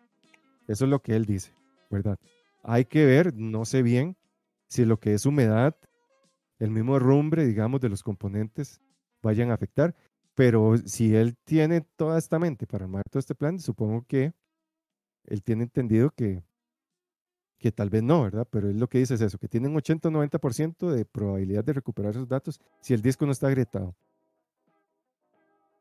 Diario, que pero yo igual, creo que está dando patadas de ahogado. sí, porque digamos, igual, o sea, digamos que lo encuentren, no sé cuánto, pero yo no sé mucho de informática, pero más igual un disco duro muchas veces se pierde cierta información, ¿no? Entonces pues, es muy probable que pueda recuperarlo, que pueda recuperar una parte, pero puede que, puede que, les, que puede que no pueda recuperar la cantidad de millones que él cree que tiene. Puede que sean menos. porque tal vez está muy dañado todo un sector. No sé mucho de informática. No sé mucho de discos duros. No, yo de hecho he visto, que recuperan hasta estas memorias SD, les hacen un bretezote ahí de soldadura. claro, pero, pero, es la vara. Los inversionistas son los que les interesa la vara. También, ¿eh? claro, Hay que ver, porque al final ellos van a ganar de eso. Ellos van a recuperar los... invierten, es porque saben que tal vez hay una probabilidad alta de Ya se hizo un estudio, aparte, usted dijo, no, lo que usted dijo, es de riesgo. También hay inversiones de riesgo y eso, es, eso es jugársela. Eso es como cuando yo le he puesto los caballos. Sí, puede que gane o puede que no, pero bueno, es lo mismo. Eh, vamos con la mía, que es como la mía, cortita. Uf, pero jugosa. Poco. Chismosa, diría yo. Se divorcian en menos de 15 minutos después de casarse. Ah, su puta madre. No aguantaron nada. No aguantaron ni picha, Flash. Ay, ay, pero ¿cómo se casaron entonces? Vamos a ver. Una pareja de Dubai es candidata a convertirse en el matrimonio más breve de la historia. Después de que el novio decidiera divorciarse de su novia en menos de 15 minutos después de casarse con ella. Te estás preguntando, ¿por qué demonios podría ser que un hombre se divorcie de su esposa tan rápido? Bueno, en este caso la respuesta es dinero. Más específicamente el pago de la dote que acordó pagar al padre de la novia. Esto es en Dubai, ¿verdad? Entonces, eh, supongo que esto es, como esto es como un ganado. Según el contrato firmado por el novio y su suegro, el hombre recién casado acordó pagar 27 mil dólares al padre de la novia en dos partes, 13 mil al firmar el contrato de matrimonio dentro de la oficina de la, de la Sharia y el resto al salir del edificio de la corte. Según los informes, el novio hizo el pago inicial según lo acordado, pero tan pronto como él y su novia abandonaron el edificio de la corte, su suegro inmediatamente decidió la otra mitad. El recién casado le pidió al padre de la novia que esperara solo cinco minutos, asegurando que el dinero estaba en el automóvil y que no tenía nada que preocuparse. Sin embargo, el suegro insistió en que el novio enviaría a uno de sus amigos o a un pariente a sacar el dinero del automóvil para poder entregarlo inmediatamente. Esta discusión presuntamente ocurrió bajo la mirada escrutadora de los amigos y la familia de los recién casados, lo que hizo que el novio se sintiera insultado y degradado. Así que volvió a la corte y se divorció de su esposa en menos de 15 minutos después de casarse con ella. Bueno, bien por ella, que se salvó de ese hijo de puta, porque ese más está loco. El novio se sintió, se, se, sintió insultado y menospreciado por su suegro, dijo el abogado que maneja el caso. Le dijo al padre de la novia que no quería que su hija fuera su esposa y se divorció de ella en menos de 15 minutos después de firmar el contrato de matrimonio. Eso fue como un, estaban recalcando el asunto. Pero el asunto aquí es, ¿verdad? Básicamente fue que. Pues que es que eso ahí se maneja como ganado, weón. O sea. Sí, así son, son, matrimonios arreglados. Matrimonios arreglados por conveniencia, claro. Y es como, oye, novio, 30 mil dólares prácticamente le costaba a la MAE. Y, y todo fue, y, ¿sabes? básicamente el, contexto es que el MAE tiene que pagarle 13 mil cuando firmaban y 13 mil al salir. El MAE iba a acercar el carro para darle los 13 mil que les correspondía. El suegro se puso como loco, que lo quería ya.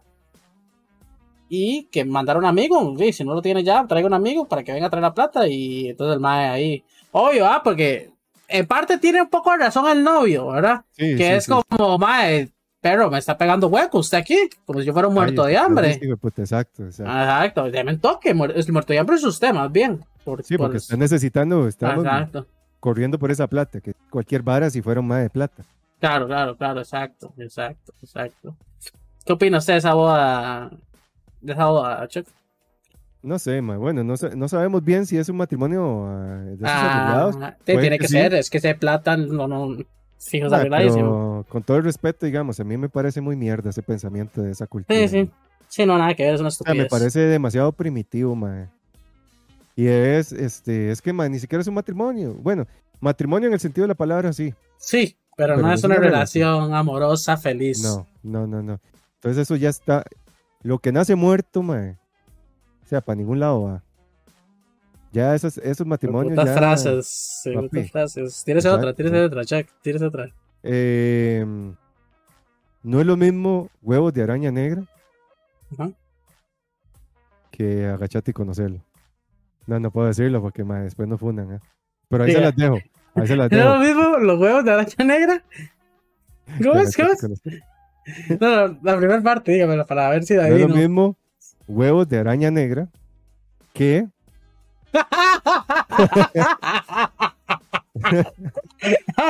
no sé ni siquiera si es una frase, más es lo primero que se me vino a la cabeza. Se las dejamos, gente, el podcast. Se las dejamos de tarea. Del podcast, se los dejamos de tarea. Averigüen, pongan en los comentarios si alguno, si alguno adivinó, si alguno sabe, si alguno sabe qué es lo que completa esa oración. Lo que completa. Si alguien nos escucha por Spotify, Apple Podcasts, Evox o YouTube, escríbanlo en los comentarios de YouTube o nos lo manda a nuestro Instagram también. Quedaremos como el podcast guion bajo. Y se va a ganar una foto de Pille mandándole un beso. Exacto. Así es. Pero este sí, sí, esas, esas relaciones ma, ya están muertas desde un principio, ma. Entonces, para ser infelices, ma, eh, sinceramente el madre lo hizo bien. El madre dijo, ¿sabe qué? Coma mierda, chao. Tengo por qué aguantar esta vara. Se pasó Chuck, ma.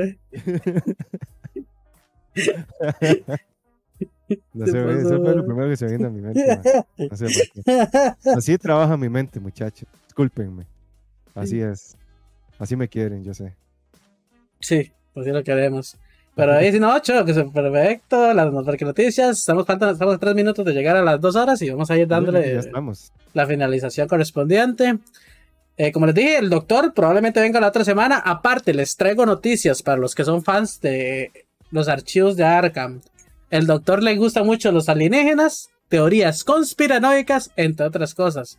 Entonces puede que tal vez el doctor inclusive desaparezca por ahí un día, no sé. Y primicia, la semana que viene ya se viene tercera temporada de Archivos de Arkham. Vienen cosas nuevas. Sinceramente, he estado demasiado espigiado con todo lo que le pasa a esta compu, varas personales. Entonces, decidí darme un chancecito a que también la hijo de puta compu responda. Perdí todo. O sea, ahí los que yo les he comentado, perdí todo lo que había hecho. Pero no me ha perdido a mí. Exacto, no lo perdió a usted. Entonces ahora me, me demasiado y ahí he estado haciendo poco las cosas. Pero ya el martes volvemos con la tercera temporada de archivos de Arkham Reloaded. como diría la muchacha, los archivos arcanos. Los archivos arcanos para que para que unos ahí unos amigos no nos no nos quieran meter demanda por, por Exacto. O como bien yo diría, agarrármela con la mano. Exacto. Exacto. Y no es lo mismo. No, no, ya no tiro más porque me. No es lo mismo, no es lo mismo. ¿Otra más? No, no, no, no, no tenía ninguna. Bueno, el asunto es que eh, puede que el doc se nos acerque ahí a, los archivos y probablemente esperemos que cumpla su palabra y la otra semana esté aquí en el podcast porque yo le estaba comentando a Chuck cuando se fue a ellos que lo, el ratito que estuvo me encantó. Sí, sí, muy O sea, el ratito que estuvo, yo le hacía pregunta, pregunta. Sí, el mae, sí, exacto, el mae le cuadra vacilar, entonces eh, eh, creo que con, eh, está dentro del formato del podcast, ¿verdad? Porque si fuera un poco más serio, costaría un poco más, pero creo que da bastante juego y se le puede preguntar cosas súper random. Entonces, prepárense la otra semana para tener preguntas ahí al doctor. Si tienen alguna verruga o algo extraño por ahí, preguntémoslos al doctor y eh, eso. Pueden mandar su foto para que el doctor la valore. Exacto. ¿Verdad? Entonces, este. Ya, ahí, se los dejo. Mándenle la foto a Pille de la verruga, donde sea que quiere que, el doctor. Exacto, donde sea, donde sea. Eh, muchas gracias a todos por habernos escuchado y visto el día de hoy. Eh, agradecerles a todos. Ya les he hecho el spoiler, el spoiler spam como mil veces de las, de las redes, pero nunca está más. YouTube, Spotify, Apple Podcasts, ebooks y ya. Y demás. Y demás plataformas nos pueden buscar. Recuerden compartirnos con sus amigos, con sus amigos y con sus enemigos, porque vale picha. Este. nada más de mi parte. Chuck, si quieres despedir. No, muchísimas gracias como siempre a los que estuvieron conectados, a los que nos escuchan. Compartan, denle like, suscríbanse, mándenle fotos a Pille. Dónenme en bits. Donen bits. Y nada más. Espero que tengan un lindo fin de semana y manténgase puercos y puercas. Manténgase puercos y puercas. Ah, por, cierto, un pequeño hincapié antes de irme. Agradecerle a Garin que hoy se suscribió por doceava vez, es decir, un año de relación tenemos. Muchas gracias a Garin, grande, gracias a Garin, a los que les gusta un poco todo esto que yo hago de Twitch y lo de los podcasts. Gracias a Garin, hoy en día estamos aquí, entonces agradezcanle ahí al Garúnimo que, que siempre fue el que me apoyó desde el principio. Así, que nos vemos a todos el próximo jueves. Así que, chaito, gente. Un besito en el siempre sucio. Bye.